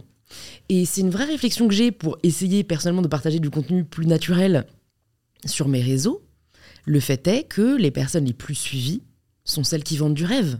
Donc tu vois, il y a là aussi une forme de dichotomie où, oui, d'un côté, ça nous ferait beaucoup plus de bien d'avoir des personnes qui nous partagent la vraie vie, le naturel, et quand tu demandes d'ailleurs euh, aux personnes euh, s'ils voudraient voir plus de, de vrai et de naturel, ils te disent oui. Quand tu regardes qui suivent, eh bien, j'ai l'impression que l'humain est fait pour aussi vouloir rechercher un peu le rêve. Mais c'est bien de rêver, c'est hyper important. Oui, Le problème, c'est qu'il faut rêver au bon endroit. Je ne crois pas que Instagram soit l'endroit pour se créer du rêve. Qu'est-ce que c'est que le rêve? C'est la capacité à imaginer quelque chose de plus grand et de plus fort qui nous sorte de notre existence à nous. Et ça, c'est hyper important. C'est hyper important parce que la possibilité que quelque chose d'autre existe en mieux est ce qui nous fait avancer dans la vie. Du moment où tu pars du principe que tout est foutu, rien n'est possible, tu es dans une phase très difficile parce que ça veut dire que tu peux pas évoluer, tu peux pas. Les rêves, il faut avoir des rêves, il faut avoir envie de rêver parce qu'on n'avance pas sinon. Il faut pas les réaliser. Faut pas les réaliser. Non. Faut pas réaliser ses rêves. En fait, si tu peux les réaliser, c'est qu'ils sont pas assez grands. Tu vois, il faut vraiment avoir, il faut, il faut rêver, il faut se projeter, il faut. C'était pas un rêve pour toi de sortir un livre? De publier un livre? J'ai l'impression que de ce que tu me disais au début, c'était quand même. euh, C'était un rêve, c'était une envie. Après, il faut avoir d'autres rêves, il faut avoir un stock de, de rêves, il faut en avoir toujours que. Voilà, il faut avoir des rêves que, euh, dont tu parles même pas parce qu'ils sont tellement fous euh, qu'on se- moquerait de toi. ou Tu peux nous partager un rêve tellement grand qu'on pourrait se moquer de toi, mais on se moquera pas de toi parce que cette communauté est extrêmement brillante. Non, alors, un rêve dont on se moquera pas, mais, mais qui est un rêve, j'aimerais vivre sur une île. Tu vois, c'est un truc dans lequel je me problème dans une île, en autonomie. Voilà, un- imaginer un monde dans le, mo- dans le monde. Et c'est important d'avoir ces rêves-là juste pour se projeter dedans, juste pour s'imaginer. Et qu'est-ce qui permet ça? Pardon, je suis pas en train de... Enfin, je, je reviens sur ce sujet-là, mais parce que je crois que c'est tellement important. La lecture, mes amis. La lecture, la lecture, elle vous fait rêver. Pourquoi? Parce qu'elle vous fait travailler votre conception à vous. Quand vous lisez un livre, vous êtes créateur. Ce qui n'est jamais le cas quand vous regardez un film. Il y a des très bons films ou une série ou encore moins du contenu, euh, etc. Quand vous lisez un livre, c'est vous avec vous-même et vous êtes créateur parce qu'on vous raconte une histoire. On vous dit, ben voilà, c'est l'histoire d'un chien qui se promène dans un pré. Et juste ça maintenant, si je vous dis, imaginez un chien qui se promène dans un pré, tu as vu, et ceux qui nous écoutent ont tous vu, un chien qui se promène dans un pré. Vous avez vu votre chien dans votre pré. Peut-être que vous avez vu un chien, euh, un grand chien jaune euh, dans un pré en fleurs, il fait beau temps. Peut-être que vous avez vu un petit chien euh, moche à qui il manque une patte et dans un champ de boue, je ne sais pas. Vous avez vu quelque chose. Ce que vous avez vu, déjà, ça vous, ça vous définit. C'est un rapport à, à vous-même. Ça vous emmène à l'intérieur de votre psyché. Et c'est un travail sur vous que aucun autre médium ne permet. Et donc rêver, c'est bien, mais rêver avec des livres ou rêver avec des gens, on a des vedettes, ça c'est important. On a oublié un peu, et c'est le problème de l'ère dans laquelle on vit, c'est que les vedettes sont peut-être pas les bonnes. Ayons des vedettes qui sont des sportifs extraordinaires, qui soient des scientifiques extraordinaires, des astronautes, qui soient des gens comme ça, mais pas forcément des influenceurs qui viennent vous vendre des produits. J'ai j'ai rien contre, je suis pas en train. Mais ce que je veux dire, c'est que on a quand même besoin d'avoir comme vedette des gens qui nous font aller vers l'avant, des gens qui nous font rêver justement et rêver plus loin, rêver plus fort. Tu vois, c'est extraordinaire. Un Thomas Pesquet, par exemple, quand, il partage ce qu'il fait, euh, ses aventures de l'espace, c'est complètement incroyable, c'est complètement fou. Ça, c'est c'est du rêve puissance 1000. Et même un Elon Musk, avec on aime, on n'aime pas le personnage, et avec tous les, tous les côtés ou tous les aspects euh, un peu étonnants du personnage, euh, au-delà de ça, l'entrepreneur, le mec qui dit, tu sais quoi, je vais faire des voitures électriques. Tu sais quoi, je vais envoyer dans l'espace des fusées qui, au lieu de se désintégrer dans l'espace comme c'était le cas avant, elles vont revenir à l'endroit d'où elles sont parties. C'est extraordinaire. C'est complètement fou. Et ça, je trouve que c'est des gens qui nous font, euh, par leur capacité à, rêver, à imaginer, à concrétiser des projets complètement fous, qui sont, je trouve, des, des vrais appuis de la vie de dire, mais c'est possible, on peut faire ça. C'est complètement fou. Donc j'aurais tendance à dire, euh, ils ont bien fait d'essayer de réaliser leurs rêves. Ils ont bien fait. Est-ce que c'était un rêve Ça, je sais pas. Euh, oui, mais j'imagine pour Thomas Pesquet qui rêvait d'être dans l'espace. Ça, je- pour ce service, mais je pense qu'ils ont d'autres rêves. Je pense que euh, je ne peux pas parler pour eux, je les connais pas. Mais Ils mais seront tous bientôt sur InPower. Mais j'imagine qu'il y a autre chose derrière. Mmh. J'imagine qu'il y a autre chose de plus fort qui les pousse et qui, qui les permet de se mouvoir, mais de se mouvoir eux-mêmes. Oui. Un truc qu'ils n'auront jamais ou qui ne réussiront jamais, mais qui est là quand même pour te titiller. Est-ce que tu as toujours un but Est-ce que tu poursuis toujours un objectif? Objectif de vie. C'est vraiment ça le. qui reste le même? Qui Celui de, le même. de te regarder dans la glace au moment de ta mort et te Ouais. dire euh, j'ai De laissé une trace, quoi. Ouais. J'ai laissé une trace avec ce que j'aime, de tremper avec moi-même, d'être euh, d'être bien. Ça, c'est vraiment mon but. Je trouve que ta hum, perception de. Enfin, le fait que tu aies cette conscience aiguë de la brièveté de la vie m'interpelle par rapport à ton mode de vie qui, de l'extérieur, me paraît justement. Alors, je- très lent, et je dis ça, euh, c'est objectif comme terme. hein. Qu'est-ce que ça veut dire très non, mais, non, mais dans le sens où j'ai l'impression que quand on a cette presque urgence de vivre, on a au contraire tendance à essayer d'en faire le plus possible. Et j'admire, toi, la forme de sagesse que tu as. Et donc, je serais curieuse de savoir comment tu, tu lis ces deux. Ce qui me paraît être peut-être un peu paradoxal. C'est-à-dire, d'un côté, la conscience aiguë que la vie est, est courte, et de l'autre, d'arriver à prendre trois ans pour écrire un livre, tu vois, et de se dire, ben là, c'est ce que je vais faire. Mais justement, ça va ensemble. Parce que prendre le temps, c'est le valoriser. C'est vrai. Prendre le temps, c'est être conscient que euh, ce temps est précieux, qu'il est court et qu'il faut en faire quelque chose de bien pour soi. Et, je sais très bien que je ne serais pas capable euh, d'écrire un livre en, en six mois ou un an. Pourquoi? Parce que le plaisir que j'ai quand j'écris, c'est de ne pas avoir de plan. C'est de ne pas savoir ce qui se passe. Pour moi, le plaisir du livre, c'est vraiment ce plaisir, c'est un plaisir de lecteur à la base. hein. Euh, le livre, il te permet d'être dans une autre vie. Le livre, il est plus fort que la vie parce que quand tu lis un bon bouquin, t'es pas dans le métro, t'es pas dans le bus, t'es pas chez toi, euh, t'es pas dans tes soucis, Ouais. t'es dans un autre monde. Et moi, il y a rien qui me touche plus que des lecteurs qui m'écrivent pour me dire, ben voilà, j'étais dans un moment un peu difficile de ma vie, j'étais à l'hôpital, j'étais malade, je traversais un divorce, je traversais une rupture, je traversais un moment difficile. Et grâce à vos livres, eh ben, j'ai pu sortir de ça. Et c'est pas grâce à moi, ou c'est pas le livre en lui-même, c'est pas mon livre, c'est pas moi, Joël. C'est de la lecture. Ces, ces lecteurs-là se sont fait du bien tout seuls, grâce à eux-mêmes, grâce à la décision qu'ils ont prise, ou alors à se dire, ben, tu sais quoi, je vais prendre un livre, je vais faire travailler ma tête, je vais me lancer dedans. Ben, tu as un effort qui est, ré- qui est récompensé fois, fois 1000 par rapport à regarder un film ou être sur Instagram ou autre, parce que tu as créé quelque chose, tu as créé une vie dans la vie. Et, et, euh, ça marche avec tous les livres du monde. Mm. Et il n'y a, a rien qui me touche plus que des gens qui me disent voilà, je ne lisais, je lisais pas avant. Et grâce à votre livre, je me suis mis à lire, pas mes livres, à lire en général. Ça qui est hyper important parce que c'est un voyage extraordinaire. Et, et on a ça en nous, on a ça à portée de main. On a ça gratuitement parce qu'il y a des bibliothèques, il y a des boîtes à livres, il y a des moyens de, de- Si vous voulez trouver des livres, vous les trouverez. Mm. Euh, Faites-vous une carte de bibliothèque. hein. Franchement, moi, je l'ai refait cette année et je suis trop contente. C'est génial, c'est Ouais, incroyable. ouais. C'est incroyable. Et donc, pour moi, le plaisir, ce que je disais, le plaisir, c'est d'inventer une histoire, c'est d'être dans l'histoire, c'est de me réveiller le matin en me disant ah, qu'est-ce qui va se passer? Aujourd'hui, c'est un vrai plaisir. Et il est précieux, j'ai pas envie de le gâcher. J'ai pas envie de, le, de presser le truc en me disant vite, vite, encore un livre pour faire un livre. Au contraire, j'aimerais Ouais. que ça puisse durer le plus longtemps possible. Après, je suis rattrapé par le livre, le texte, euh, le sentiment que tout a été dit dans le livre-là, dans ce que j'ai fait. Et, et aussi cette euh, conscience qu'un livre, je pourrais écrire un livre pendant une vie entière. À un moment donné, il faut oser. À un moment donné, il Mm. faut le partager. Il faut accepter que ce livre, c'est ce qu'on a fait du mieux qu'on pouvait à ce moment-là. Il faut s'aimer dans la vie. Il faut s'aimer, mais au moment présent. Ce que je veux dire, c'est qu'on on a tous des photos de nous qu'on regarde maintenant en se disant euh, Putain, la photo d'il y a 10 ans, ah, la tronche, ah, les cheveux, les habits, etc. Mais attends, si on avait une photo de nous à ce moment-là, c'est qu'on se trouvait beau. C'est qu'on se sentait bien avec nous-mêmes. C'est que nos habits qui aujourd'hui nous semblent très ringards ou bizarres, on, était bien dedans. On se sentait bien dedans, on se sentait beau. Et que notre coupe de cheveux complètement folle, quand on la regarde là maintenant, en fait, à l'époque, on s'était fait des pics sur la tête. Moi, je me suis- j'ai une période, quand j'avais 15 ans, je me faisais des pics sur la tête. On voudra Bah. une photo à l'écran. Ben, je me sentais bien comme ça. Il faut respecter ce qu'on a été. ouais. Il faut, on, on était bien, il faut le valoriser. Parce que ce temps-là, il a existé, il faut, il faut, le, il faut le respecter. Parlons un peu de ton processus d'écriture. Bon, déjà, dis-nous. je- je- en fait, j'aime bien sur le podcast pas dire ce, que, ce qui a déjà été dit ailleurs, mais peut-être pour les personnes qui n'auraient jamais entendu d'interview de toi, est-ce que tu peux juste nous dire déjà comment s'est fait le switch? T'étais avocat, je crois, avant? Euh, juriste. Juriste. Ouais.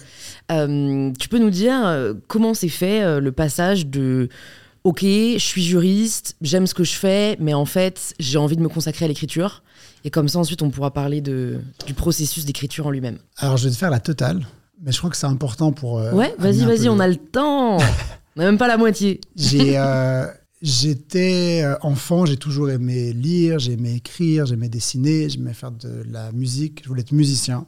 J'aimais les animaux, j'aimais plein de trucs. J'avais un petit magazine quand j'avais 9 euh, ans sur les animaux. Ah, moi aussi. J'avais cette envie de Cheval Express. Mais non, j'adore. Ouais, à 9 ans, Tu vois. en CM1, et je le distribuais dans, le- dans la cour de récré. Pareil. Et donc j'avais ce plaisir donc, de l'écriture, du partage, que j'arrivais pas vraiment à déterminer euh, par rapport à mon plaisir de la musique et par rapport à mon plaisir du dessin. Et puis j'étais pas un très bon élève. J'étais pas très scolaire. J'avais de la facilité, mais je sentais bien que l'école ça m'ennuyait un peu. Et puis euh, les années passent, euh, je finis le lycée en me disant, je sais pas ce que je vais faire de ma vie. Moi, ce que j'aimerais faire, c'est être un artiste. C'est pas un métier. C'est ce monde-là. On dit, attends, qu'est-ce que tu vas faire après le lycée? Tu as ton bac, maintenant il faut faire des études, il faut faire ci, il faut faire ça, etc. Et je savais pas ce que je voulais faire. Euh, J'aimais bien le théâtre. Je me suis dit, est-ce que acteur, peut-être, c'est un truc qui me parlerait? Donc, je suis parti à Paris quelques mois. J'ai fait un peu le cours Florent. Je me suis rendu compte d'un truc, c'est que j'avais pas le feu sacré. Je voyais ces jeunes acteurs, futurs acteurs avec moi, qui arrivaient avant moi, qui répétaient plus que moi, qui, en voulaient. Quoi. Et je me suis dit, mais attends, j'ai j'ai 20 ans, il faut que je fasse un truc de ma vie où, j'ai envie de bouffer du lion, tu vois, où je, où je me réveille, où j'ai envie de faire ça. C'est ta vie, on n'a qu'une vie. J'avais déjà cette urgence un peu de. où c'est important, c'est pas urgence de, de dire il faut que je fasse quelque chose qui me parle à moi. Et euh, à côté de ça, il y avait la musique. Euh, mais la musique, ça marchait pas très bien parce que je jouais de la batterie, ce qui est compliqué parce que quand tu fais de la batterie, tu as besoin d'un groupe. Et donc, quand tu as besoin d'un groupe, tu dépends des autres. Et j'arrivais pas à trouver un groupe avec lequel j'arrivais à répéter autant que je voulais. À côté de ça, je me disais, ah, quand même, les études, c'est important d'avoir un filet de sécurité, d'avoir quelque chose pour moi-même. J'en reviens à ça. Je parlais avant de, l'écriture en disant faire les choses pour soi. Je me suis dit, je serais content d'avoir un diplôme dans ma poche pour moi, que je puisse brandir un jour ou l'autre si j'ai besoin, parce qu'on ne sait pas de quoi la vie est, faite et je ne sais pas si l'art me permettra de vivre, en tout cas de payer ma vie ou de me payer un toit.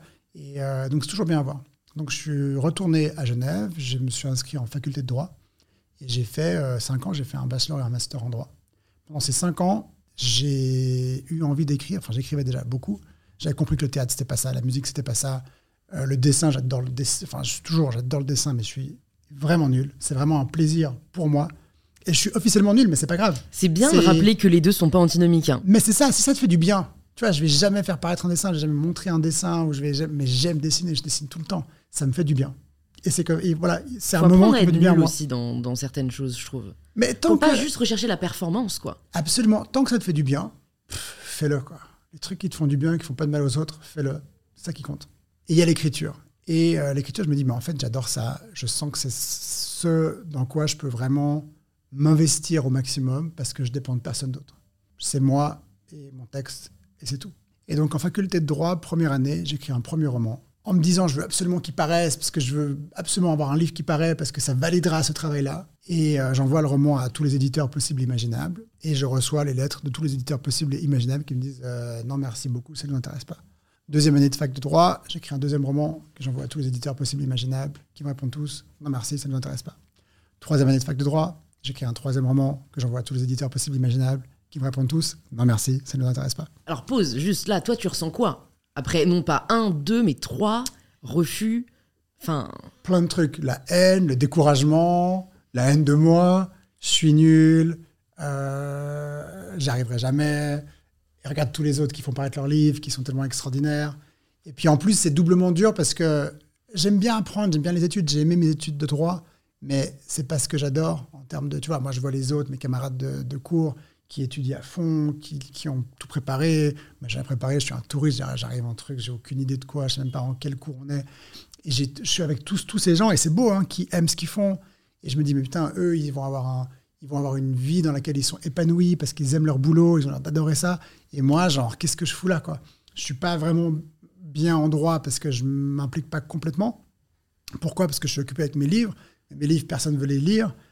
Et il y a cette... euh, y, a, y a cette déception à chaque fois que je reçois ces lettres, ce truc de me dire Ah, chier, ça m'énerve, tu vois. je- ah, pourquoi? Et c'est un mélange de tristesse et de déception et, de, haine de moi, je disais avant. Je me déteste de ne pas avoir réussi à faire un livre qui a plu. Et en même temps, ce truc de dire Je vais y arriver. Quoi. Ce truc de dire En fait, tu sais quoi Je vais y arriver, je vais y arriver, je vais y arriver. Et je recommence. Et j'écris en quatrième année de droit un, quatrième livre que j'envoie à tous les éditeurs possibles imaginables. je reçois d'abord une lettre, pas des éditeurs de la fac de droit qui me dit t'es viré de la fac parce que tu viens pas en cours. Et puis après, des éditeurs qui me disent tous non merci, ton livre ne nous, ne nous intéresse pas. Donc là, je m'occupe de ma fac de droit, j'écris au doyen, je dis excusez-moi, c'est vrai, je suis pas venu en cours, j'étais occupé avec un livre, c'est pas une bonne chose. Ne me punissez pas environ de la fac, faites-moi autre chose, etc. Donc j'ai perdu des crédits euh, ou du temps de crédit, mais j'étais réintégré. Ça m'a permis de me rendre compte aussi que j'avais vraiment envie d'avoir ce diplôme, d'avoir un diplôme dans la poche pour moi. Et donc, cinquième année de droit, cinquième roman, cinquième fois que les éditeurs m'écrivent tous Non, merci, on veut pas de tes livres. Et euh, j'obtiens le diplôme, mais j'ai cinq romans qui ont été refusés les uns après les autres. Et là, la suite logique, et ce que tout le monde me dit à ce moment-là, c'est me dire ben, Maintenant, tu fais le barreau. Le barreau, c'est-à-dire que tu deviens un avocat, tu t'inscris au barreau, tu fais un stage et tu obtiens ton titre d'avocat. Et on me dit, bah, faut faire ça. Tu as fait ton bachelor, tu as fait ton master, fais au moins ton barreau. Après, euh, tu fais autre chose, c'est pas grave. Et là, je me dis, attends, attends, attends, attends. J'ai fait mon diplôme, c'est ce que moi je voulais. Je l'ai fait pour moi. Je suis hyper content. J'ai ce diplôme à moi. On peut pas me le reprendre. Le barreau, c'est mon instinct ou c'est ma peur? Parce que tu vois, la peur des gens qui me disent, mais attends, faut le faire maintenant, si je le fais pas maintenant, et et ça. Mais mon instinct, qu'est-ce qu'il me dit à moi? Bah, mon instinct il me dit, OK, à ce moment-là, j'ai 25 ans. Si je suis avocat pendant 40 ans, jusqu'à mes 65 ans, ou pendant 38 ans, parce que j'ai pris encore deux ans pour faire un truc, est-ce que ça fera une différence? Souvent, quand je suis dans des dilemmes comme ça, je me projette.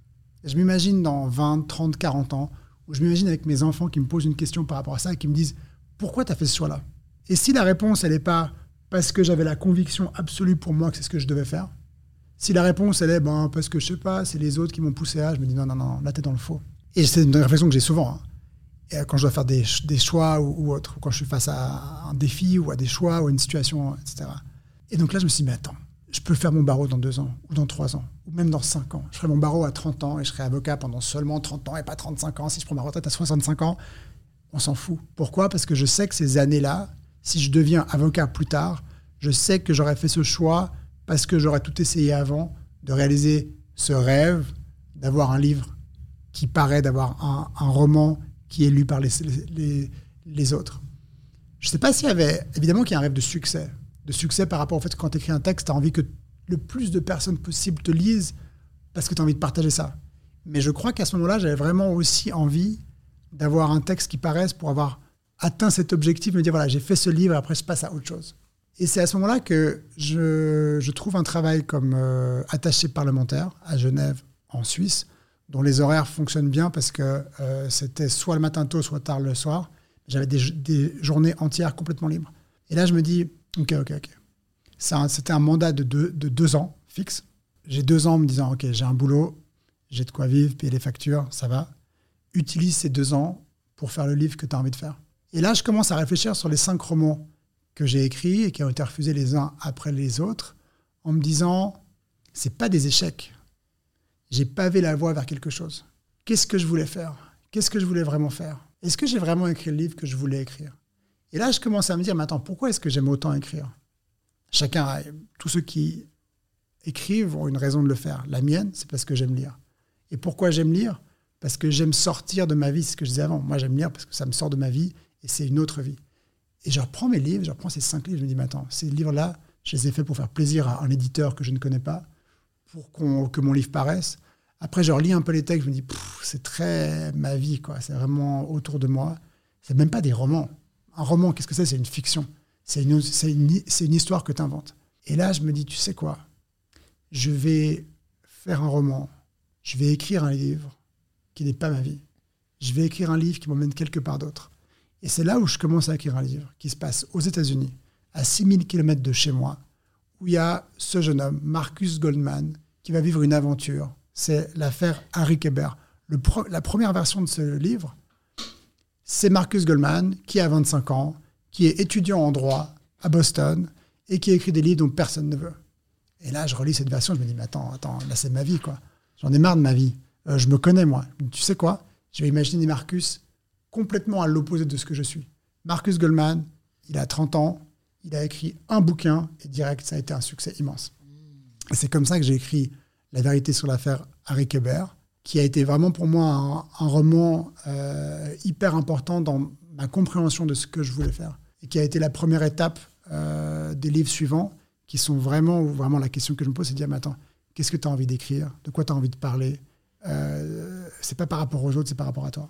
Le fait que tu aies eu ces cinq échecs, et je dis ça, je trouve que le terme échec devrait être plus objectif qu'il ne l'est, et que tu aies continué, c'est pour moi le meilleur curseur pour répondre à la question justement euh, pourquoi je le fais. C'est qu'en fait, même si t'étais pas lu, même si t'étais refusé, t'as continué à écrire parce que le plaisir que tu prenais à le faire était supérieur à la déception que tu ressentais par le fait de ne pas être publié. Et je trouve que c'est un très bon moyen de... Parce que c'est de plus en plus dur, je trouve, dans notre société de savoir si on fait les choses par ego ou par réelle volonté. Parce que, étant donné que la mise en scène est permanente, par exemple, il y a peut-être des gens qui nous écoutent, qui te suivent et qui fantasment l'idée de devenir écrivain parce que de, de ta vie, ils ont l'impression que ça a l'air génial. Mais dans les faits. C'est assez cool. c'est assez cool, mais attends, t'écris. Enfin, tu vois, il faut quand même vouloir écrire 12 heures par jour. Tu vois ce que je veux dire? Il y a des personnes qui juste euh, ne sont pas faites pour faire la même chose toute la journée. Qui...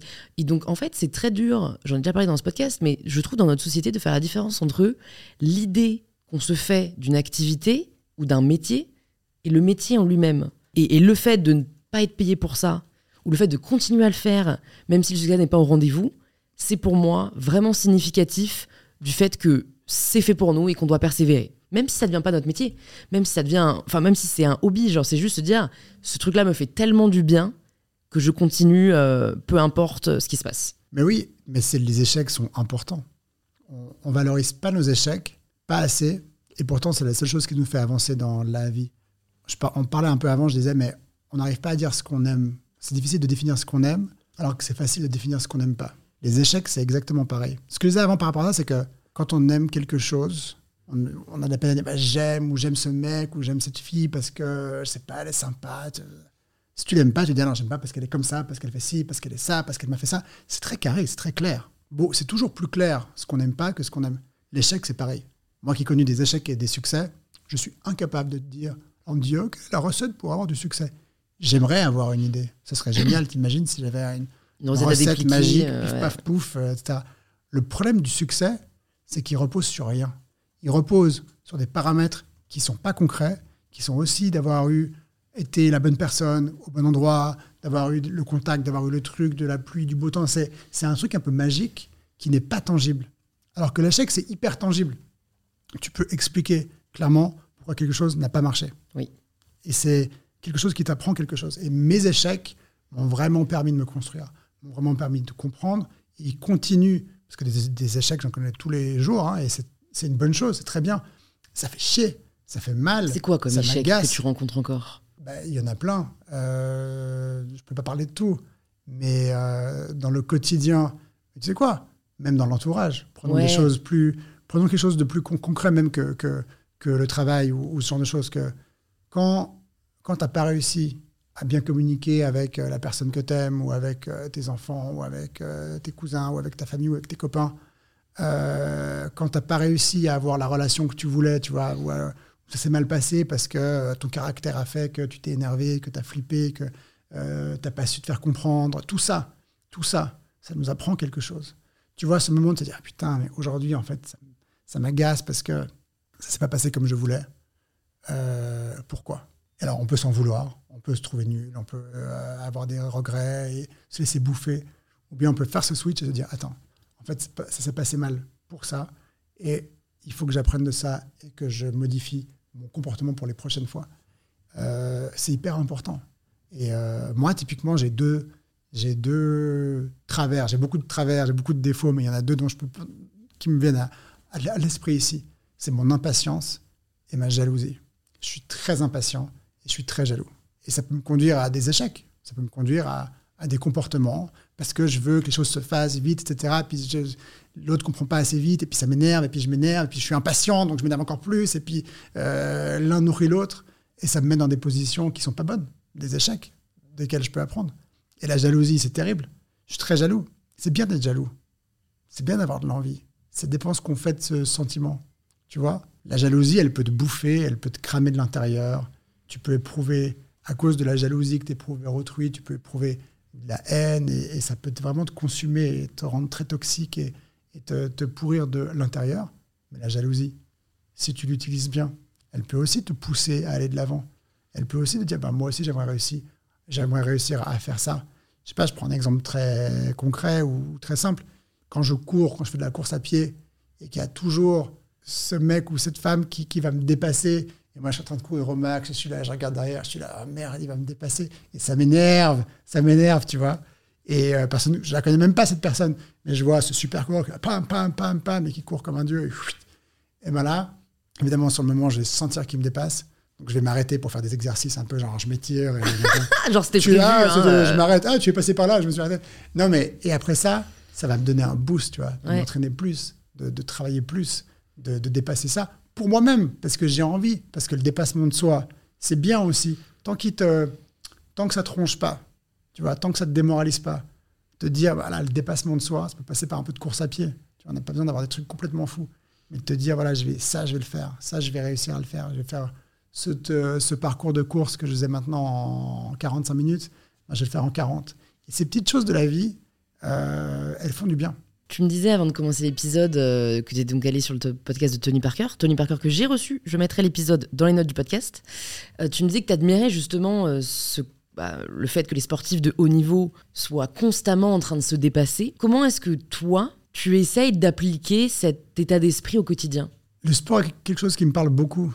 Et Tony, que je salue et que j'aime beaucoup, bah, il a ça, c'est-à-dire quand il est dans son plus jeune âge, à Lyon et qui visualise la, la NBA, tu vois, ce rêve de devenir joueur de NBA et, et qui va se battre pour ce rêve et qu'il était cet été au Hall of Fame, mm. la NBA. c'est fou, quoi.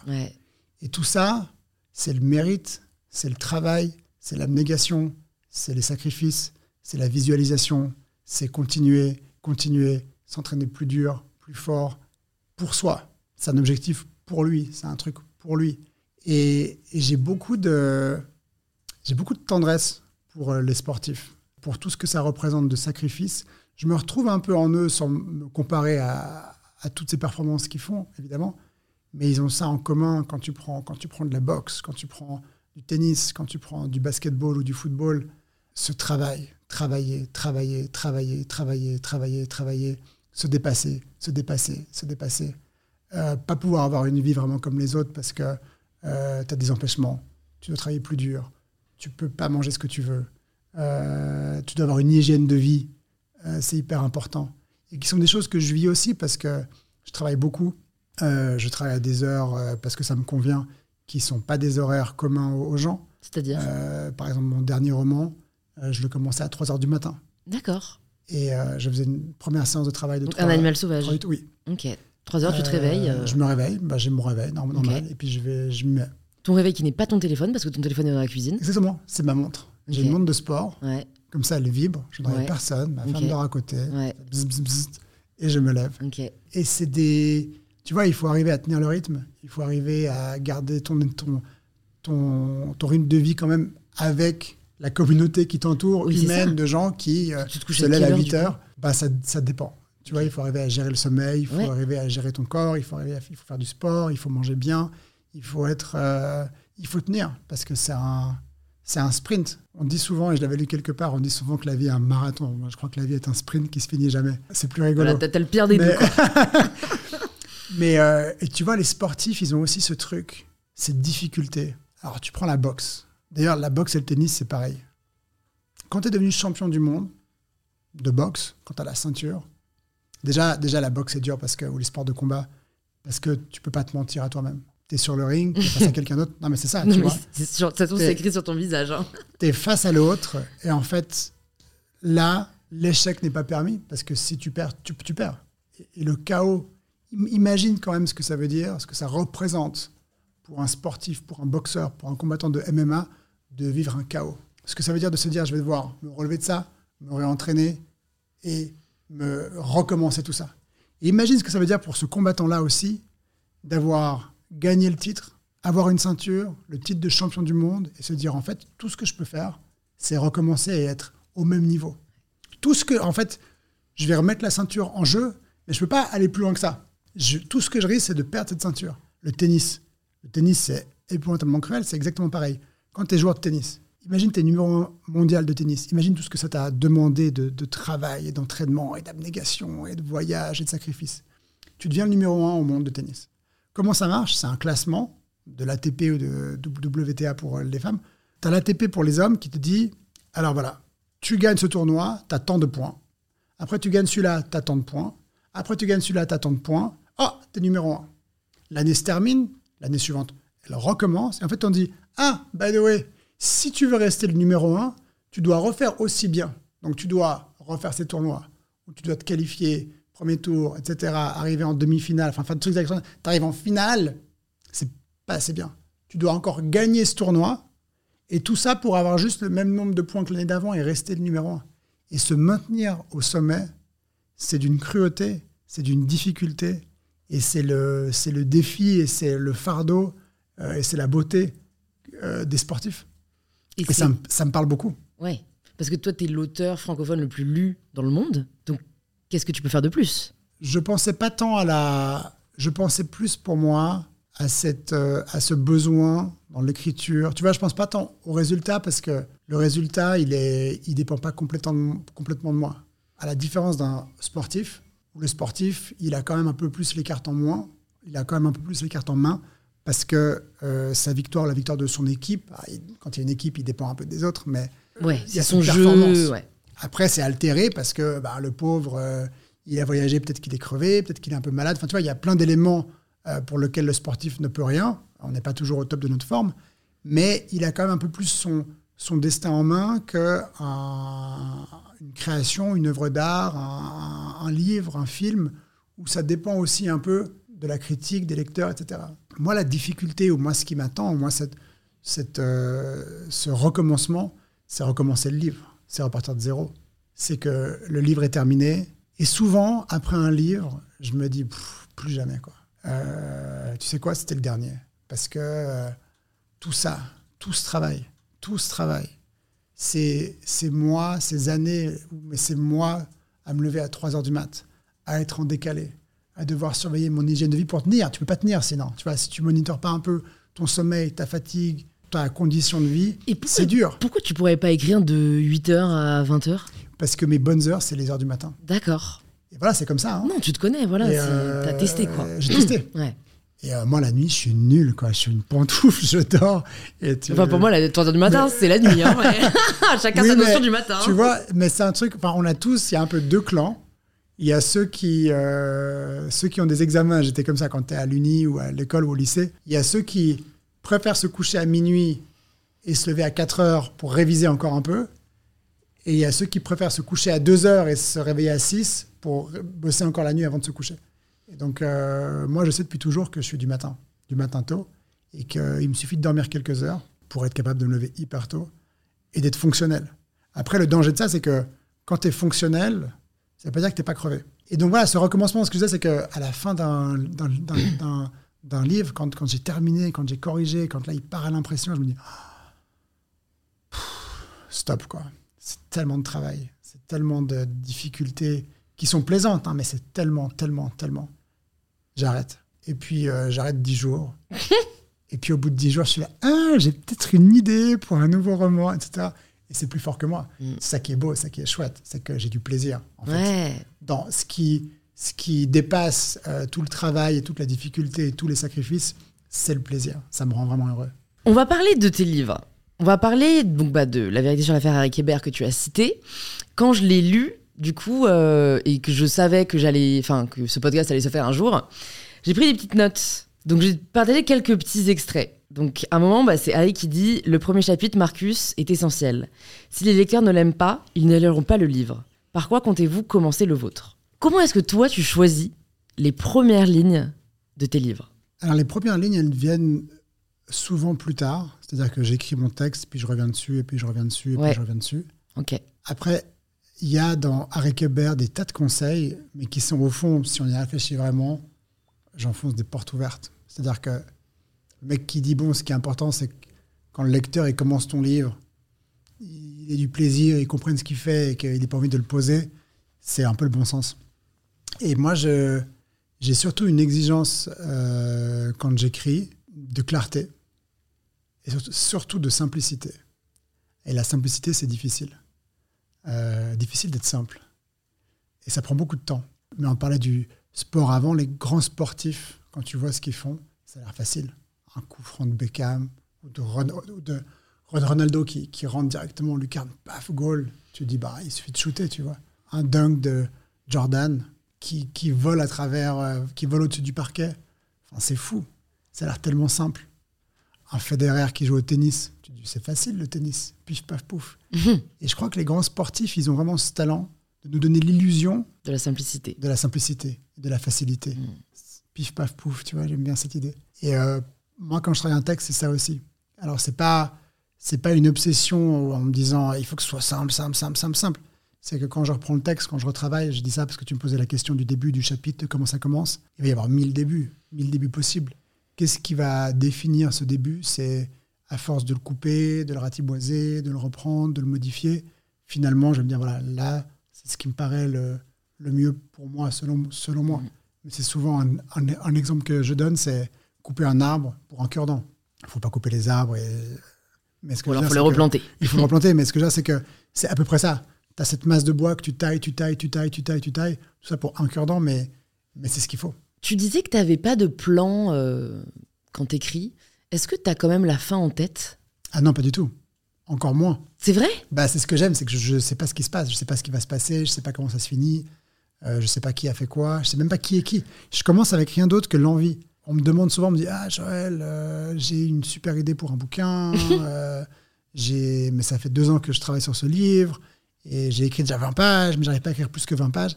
Et je dis souvent, mais est-ce que vous avez envie Est-ce que vous avez vraiment envie de, de, sacrifier un petit bout de votre vie pour écrire? C'est ça la vraie question. Et moi, un livre, il commence parce que j'ai envie. Tout d'un coup, ça me vient, ça me titille. Je racontais avant qu'il y a un nez ou quand j'ai fini un livre, je dis ah, plus jamais, basta, genre, je peux plus écrire. Et tout d'un coup, il y a cette envie qui revient. Un peu comme quand on a euh, trop, trop mangé, on se dit, euh, après un bon repas, on se dit ah, plus jamais, là, j'arrête de manger pendant 10 jours, etc tu parles le lendemain matin, tu te réveilles, tu dis hmm, brunch. brunch. et, et c'est euh, c'est bien ces sentiments-là. Tu vois, c'est des bons sentiments les deux ensemble. De se dire ah plus jamais. Puis après t'es retitillé. Et l'écriture, elle vient de ça pour moi. Elle vient de cette envie de, de repartir d'un projet, cette envie de repartir de zéro, euh, cette excitation où tout est possible. Justement, doucement, doucement, tu vois. Et tu arrives à la garder aussi longtemps, en fait, ce que je trouve assez. Enfin, pourquoi personnellement j'écris de, de, de, la non-fiction euh, C'est aussi parce que je trouve ça beaucoup plus facile, en fait. C'est que c'est beaucoup plus facile de réfléchir que d'inventer.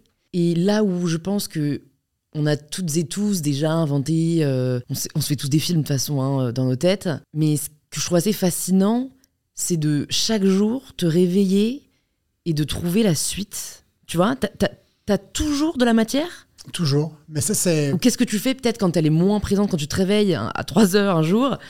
Tu es là, tu commences à écrire euh, ce qui va se passer pour euh, Marcus.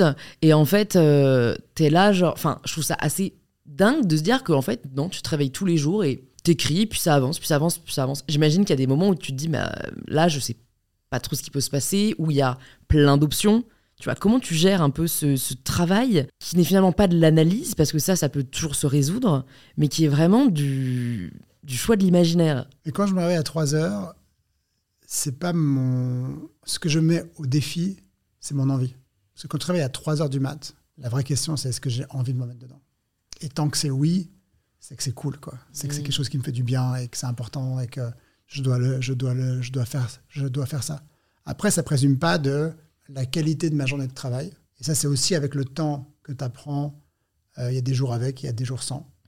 Il y a des jours où tu vas écrire 20 euh, pages qui disparaîtront ensuite ou pas.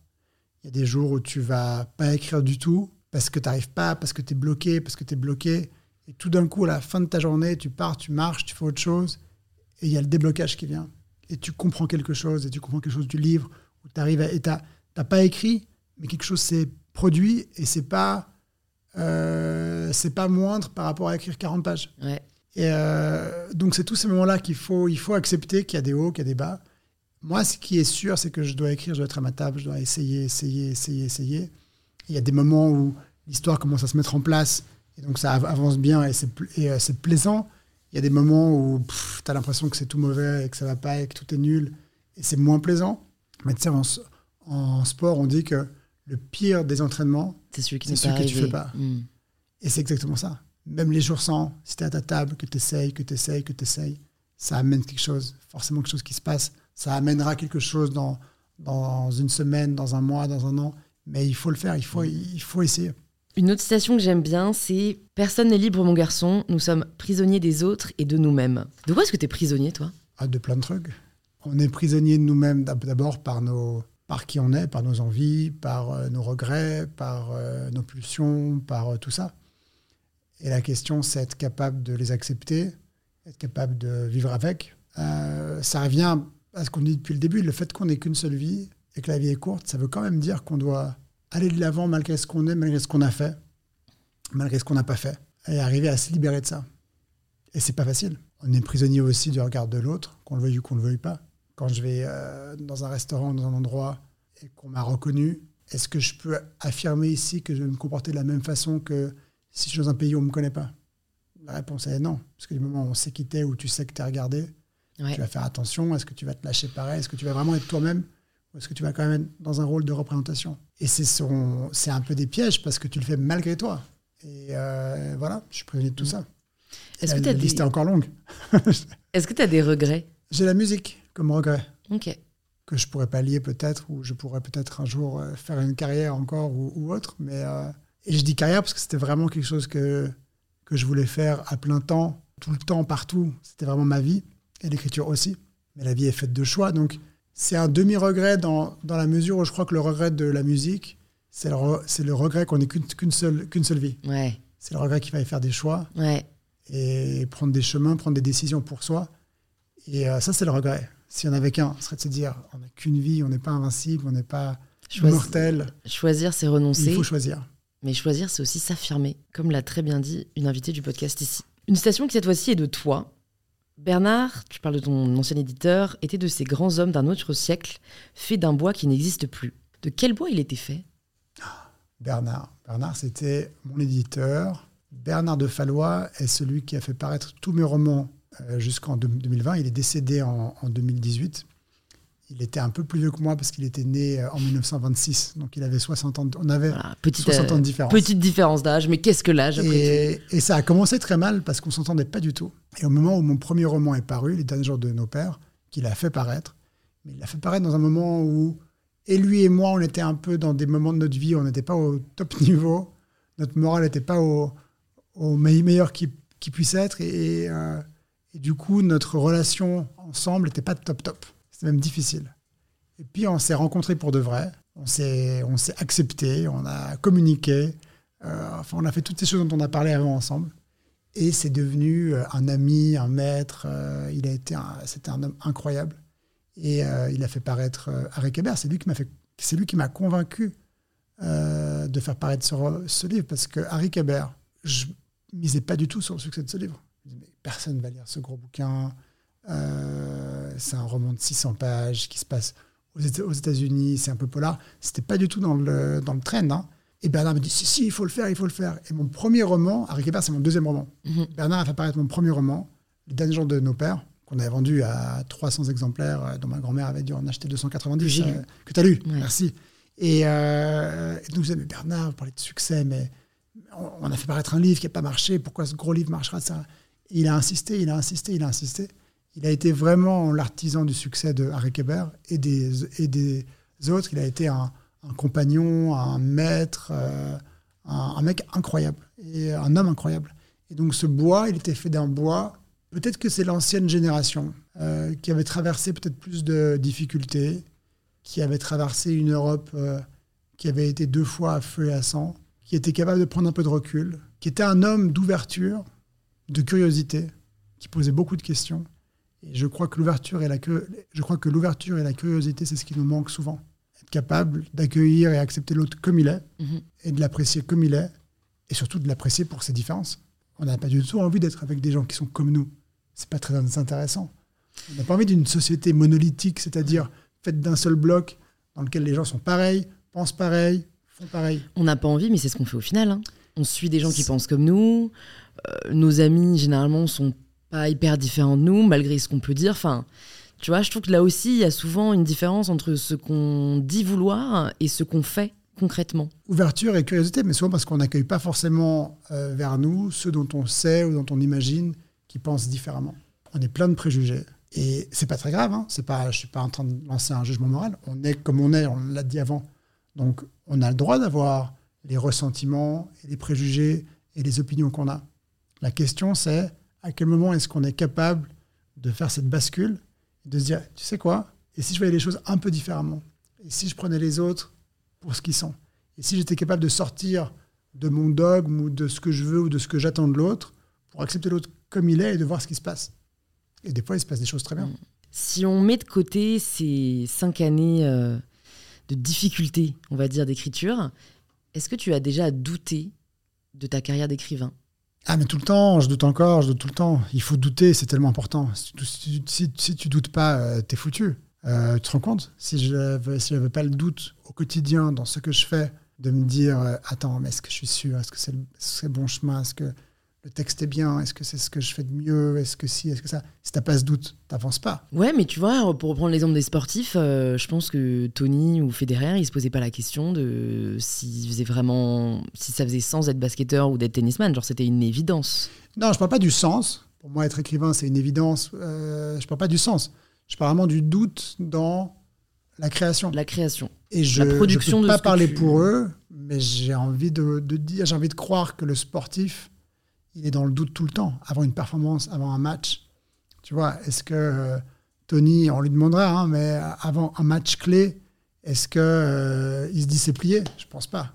Il a, il a ce trac, il a ce truc, il a cette tension de te dire est-ce que je vais le faire? Euh, Tony, est-ce que je vais y arriver? Il disait j'ai pas d'autre choix que d'y arriver. Bien sûr que je vais gagner. Tu vois? Il se disait ça. Bon. C'était au contraire une forme d'assurance et c'est là où, personnellement, j'aime beaucoup la question de qu'est-ce qui est inné ou qu'est-ce qui est acquis. Et je me dis qu'il y a quand même une part d'inné qui est assez folle. Quoi. Je crois que l'épisode, on l'a titré No Plan B. Enfin, en tout cas, on l'a vachement bien avant parce que c'est son, c'est lui, c'est ça. quoi. J'adore. En fait, il n'y a pas de plan B. Et c'est assez fascinant, quoi, je trouve. Alors que je trouve, en effet, d'un autre côté, qu'il y a du bon. Et en fait, c'est sain de se remettre en question. Tu vois, c'est pas tellement le doute pour moi qui est sain parce que je trouve que ça peut quand même être très pesant surtout si c'est incessant, mais c'est plus la remise en question. Après une critique d'un proche ou après, euh, euh, voilà, si jamais ça s'est pas passé comme on a prévu, c'est avoir la capacité de, d'être en capacité de se remettre en question. Oui, mais le doute va avec ça. Je voyais vraiment le doute comme quelque chose de bien, qui est euh, cette remise en question de ce questionnement de ce qu'on est en train de faire. Après, je me posais la question quand on parlait comme ça de est-ce que dans, dans la performance du sportif, qui est maintenant tout de suite, c'est-à-dire que le sportif, dans un match, et il a la durée du match pour gagner le match. C'est-à-dire que la performance, c'est maintenant. Par rapport à un travail qui est le mien, où j'écris sans vraiment de cadre, euh, c'est-à-dire que j'ai un livre qui me mène où j'ai envie qu'il me mène, que je peux arrêter si je veux. Je suis pas dans une performance maintenant. C'est ça qui est particulier quand, quand tu écris, c'est que en fait tu partages ton texte après coup.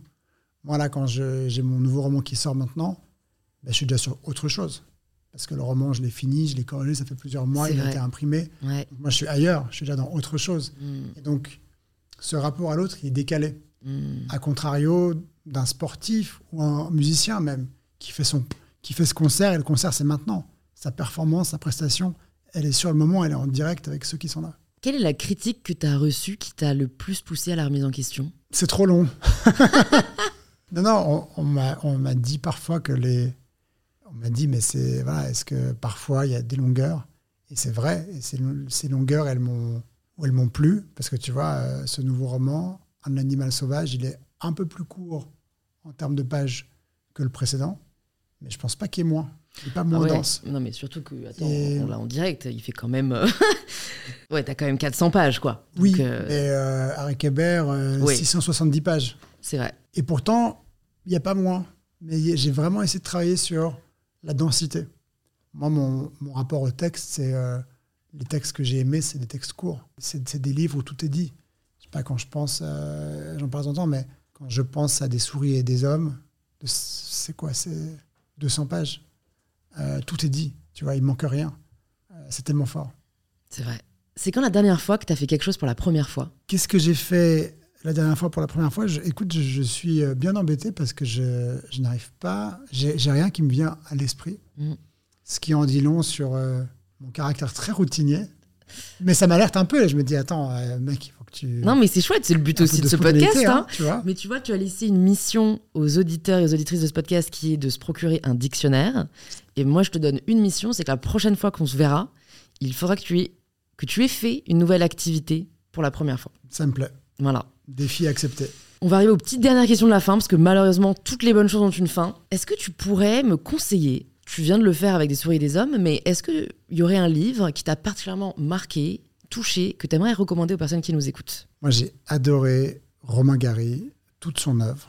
C'est un auteur euh, très particulier, en tout cas pour moi, parce que à la fois ses romans sont très forts et enfin, j'ai adoré ce qu'il a fait comme écrivain et lui-même sa vie. Il a une vie complètement folle. Il a fait tous les métiers. Il a été pilote pendant la guerre. Il a été ambassadeur. Il a été écrivain.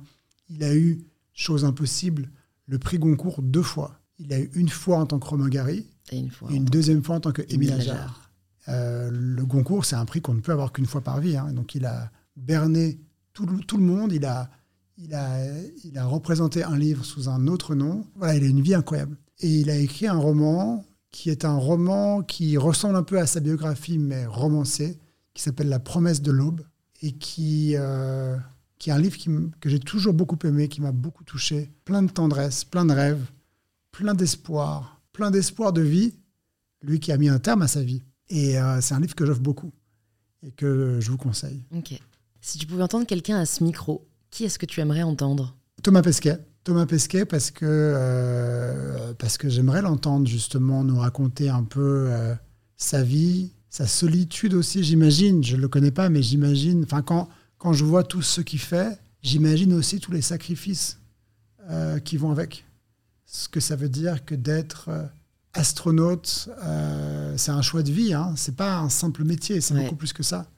Et euh, voilà, je serais curieux de l'entendre. J'ai une admiration pour, pour lui et beaucoup, de, beaucoup de respect. Est-ce que tu aurais un conseil à partager euh, aux personnes qui nous écoutent et qui sont peut-être en train d'écrire un ouvrage et qui doutent peut-être d'eux-mêmes, mais pas dans le bon sens, dans le sens où ils n'osent pas partager au monde ce qu'ils ont écrit? Si tu pouvais leur dire un mot, tu leur dirais quoi? Douter, c'est bien, mais euh, il faut se lancer, il faut croire en vous, il faut travailler, travailler, travailler, il faut recommencer. Il faut oser faire lire, mais pas trop. Ce que je veux dire, c'est que le meilleur juge de ce que vous faites, c'est vous-même. Et une erreur qu'on peut parfois faire, c'est de vouloir faire lire à trop de gens pour avoir un avis. Ouais. Et le problème, c'est que plus on fait lire, plus on a des avis qui se contredisent. Et c'est normal parce que c'est ce que j'aime avec un livre, c'est que chacun a trouvé dedans quelque chose qui lui a parlé ou moins. Et donc vous devez trouver, si vous avez envie d'avoir un vrai conseil, vous devez trouver la personne qui vous connaît bien, qui sera dure mais juste, qui sera pas là pour vous caresser dans le sens du poil, mais qui sera pas non plus euh, là pour vous descendre complètement, qui va réussir à trouver les mots et qui va vous faire des retours constructifs sur votre texte. Mais je connais trop de personnes qui ont fait l'erreur de donner leur livre à lire à 10 personnes Ouais. et ils sont complètement noyés parce qu'un Ah ouais, ouais, tel a dit A, l'autre a dit B, l'autre a dit C. Enfin, c'est, tout est contradictoire. Ne serait-ce que pour les titres, hein, je sais pas comment toi tu choisis tes titres, mais là moi je dois vraiment cette semaine envoyer le titre de, de mon prochain livre qui sort en mai. Et en fait, vu que je suis très indécise, vraiment, enfin tout le monde dans ce bureau a déjà voté quatre fois, dans tous les autres bureaux aussi. Et en fait, c'est à la fin, faut un peu ce que tu te disais hein, avec l'instinct, c'est réussir à identifier. Ok, parmi, je prends en compte tous les retours, mais lequel moi me touche le plus Ouais. ou me, me correspond le mieux, quoi. Il faut se faire confiance, être conscient qu'on ne peut pas plaire à tout le monde. Ça, c'est important aussi. Ouais. Et puis, euh, aller de l'avant aussi. C'est important parce que le livre, on pourrait passer une vie entière à le réécrire, à le reprendre, à le, à le- à le réécrire, etc., etc. Un moment donné, il faut, il faut oser, il faut se lancer, il faut se dire que c'est une étape de vie avant une prochaine. Mais euh, c'est comme ça qu'on avance, c'est en se confrontant aussi. On a toute la vie pour progresser. Et je vais te poser la question signature du podcast. Ça signifie quoi pour toi prendre le pouvoir de sa vie? Accepter qui on est, s'aimer, se respecter. C'est une bonne première étape. Pas être trop obnubilé par les autres et commencer par se respecter et s'aimer pour ce qu'on est. Si je me méprends pas, le titre de l'épisode avec Léa Salamé, c'est Accepter qui on est. Elle a répondu exactement ça. Eh ben, ça vous fait un bien. point commun. Tu vois Paf. Écoute, merci beaucoup Joël. Franchement, j'ai beaucoup aimé cet épisode. Je te Moi promets, aussi. vraiment, c'était super. Non, Et pourtant, j'en fais toutes les semaines, mais vraiment, euh, euh, je te trouve hyper euh, euh, clairvoyant, euh, réfléchi. euh, Enfin, c'était un bonheur d'échanger avec toi. Merci, c'était partagé. Et merci d'avoir tenu bon depuis septembre 2022, de L'abnégation. m'avoir poursuivi. Ma cousine Ilana, qui t'aime beaucoup et qui, et qui t'écoute, m'a aussi dit vas-y, il faut le faire, faut le faire. Donc voilà, tu On l'embrasse. Oui, parce qu'il faut savoir que j'ai vraiment fait au moins C'était- 5 stories. euh, euh, Joël, une- Joël, ne m'oublie pas. Donc je suis très heureux d'être là. Bah, c'est très gentil. Et pour les personnes qui maintenant ont bah, déjà lu tous tes livres et meurent d'envie de lire le prochain, on les redirige dans toutes les bonnes librairies. Oui. Euh, c'est, ça sort le 27 février, si je me méprends pas. Et ça s'appelle Un animal sauvage aux éditions Rosie Wolf. Bonne lecture. Voilà, Et bonne lecture. Merci à vous d'être arrivé au bout de cet épisode. J'espère que cette conversation vous a plu. Si c'est le cas, ça nous fait toujours plaisir de lire vos retours. Alors n'hésitez pas à envoyer un petit message à Joël, je pense que ça lui fera très plaisir, et à nous taguer en story pour nous partager vos retours, arrobase Joël Dicker et MyBetterSelf. Et si vous cherchez quel épisode écouter ensuite, plus de 300 épisodes sont disponibles gratuitement sur InPower. Il suffit de vous abonner sur la plateforme que vous utilisez là, en ce moment même, et si vous êtes super extra, de le faire découvrir à un proche à la recherche d'inspiration. Je vous dis donc à très vite pour un tout nouvel épisode d'InPower.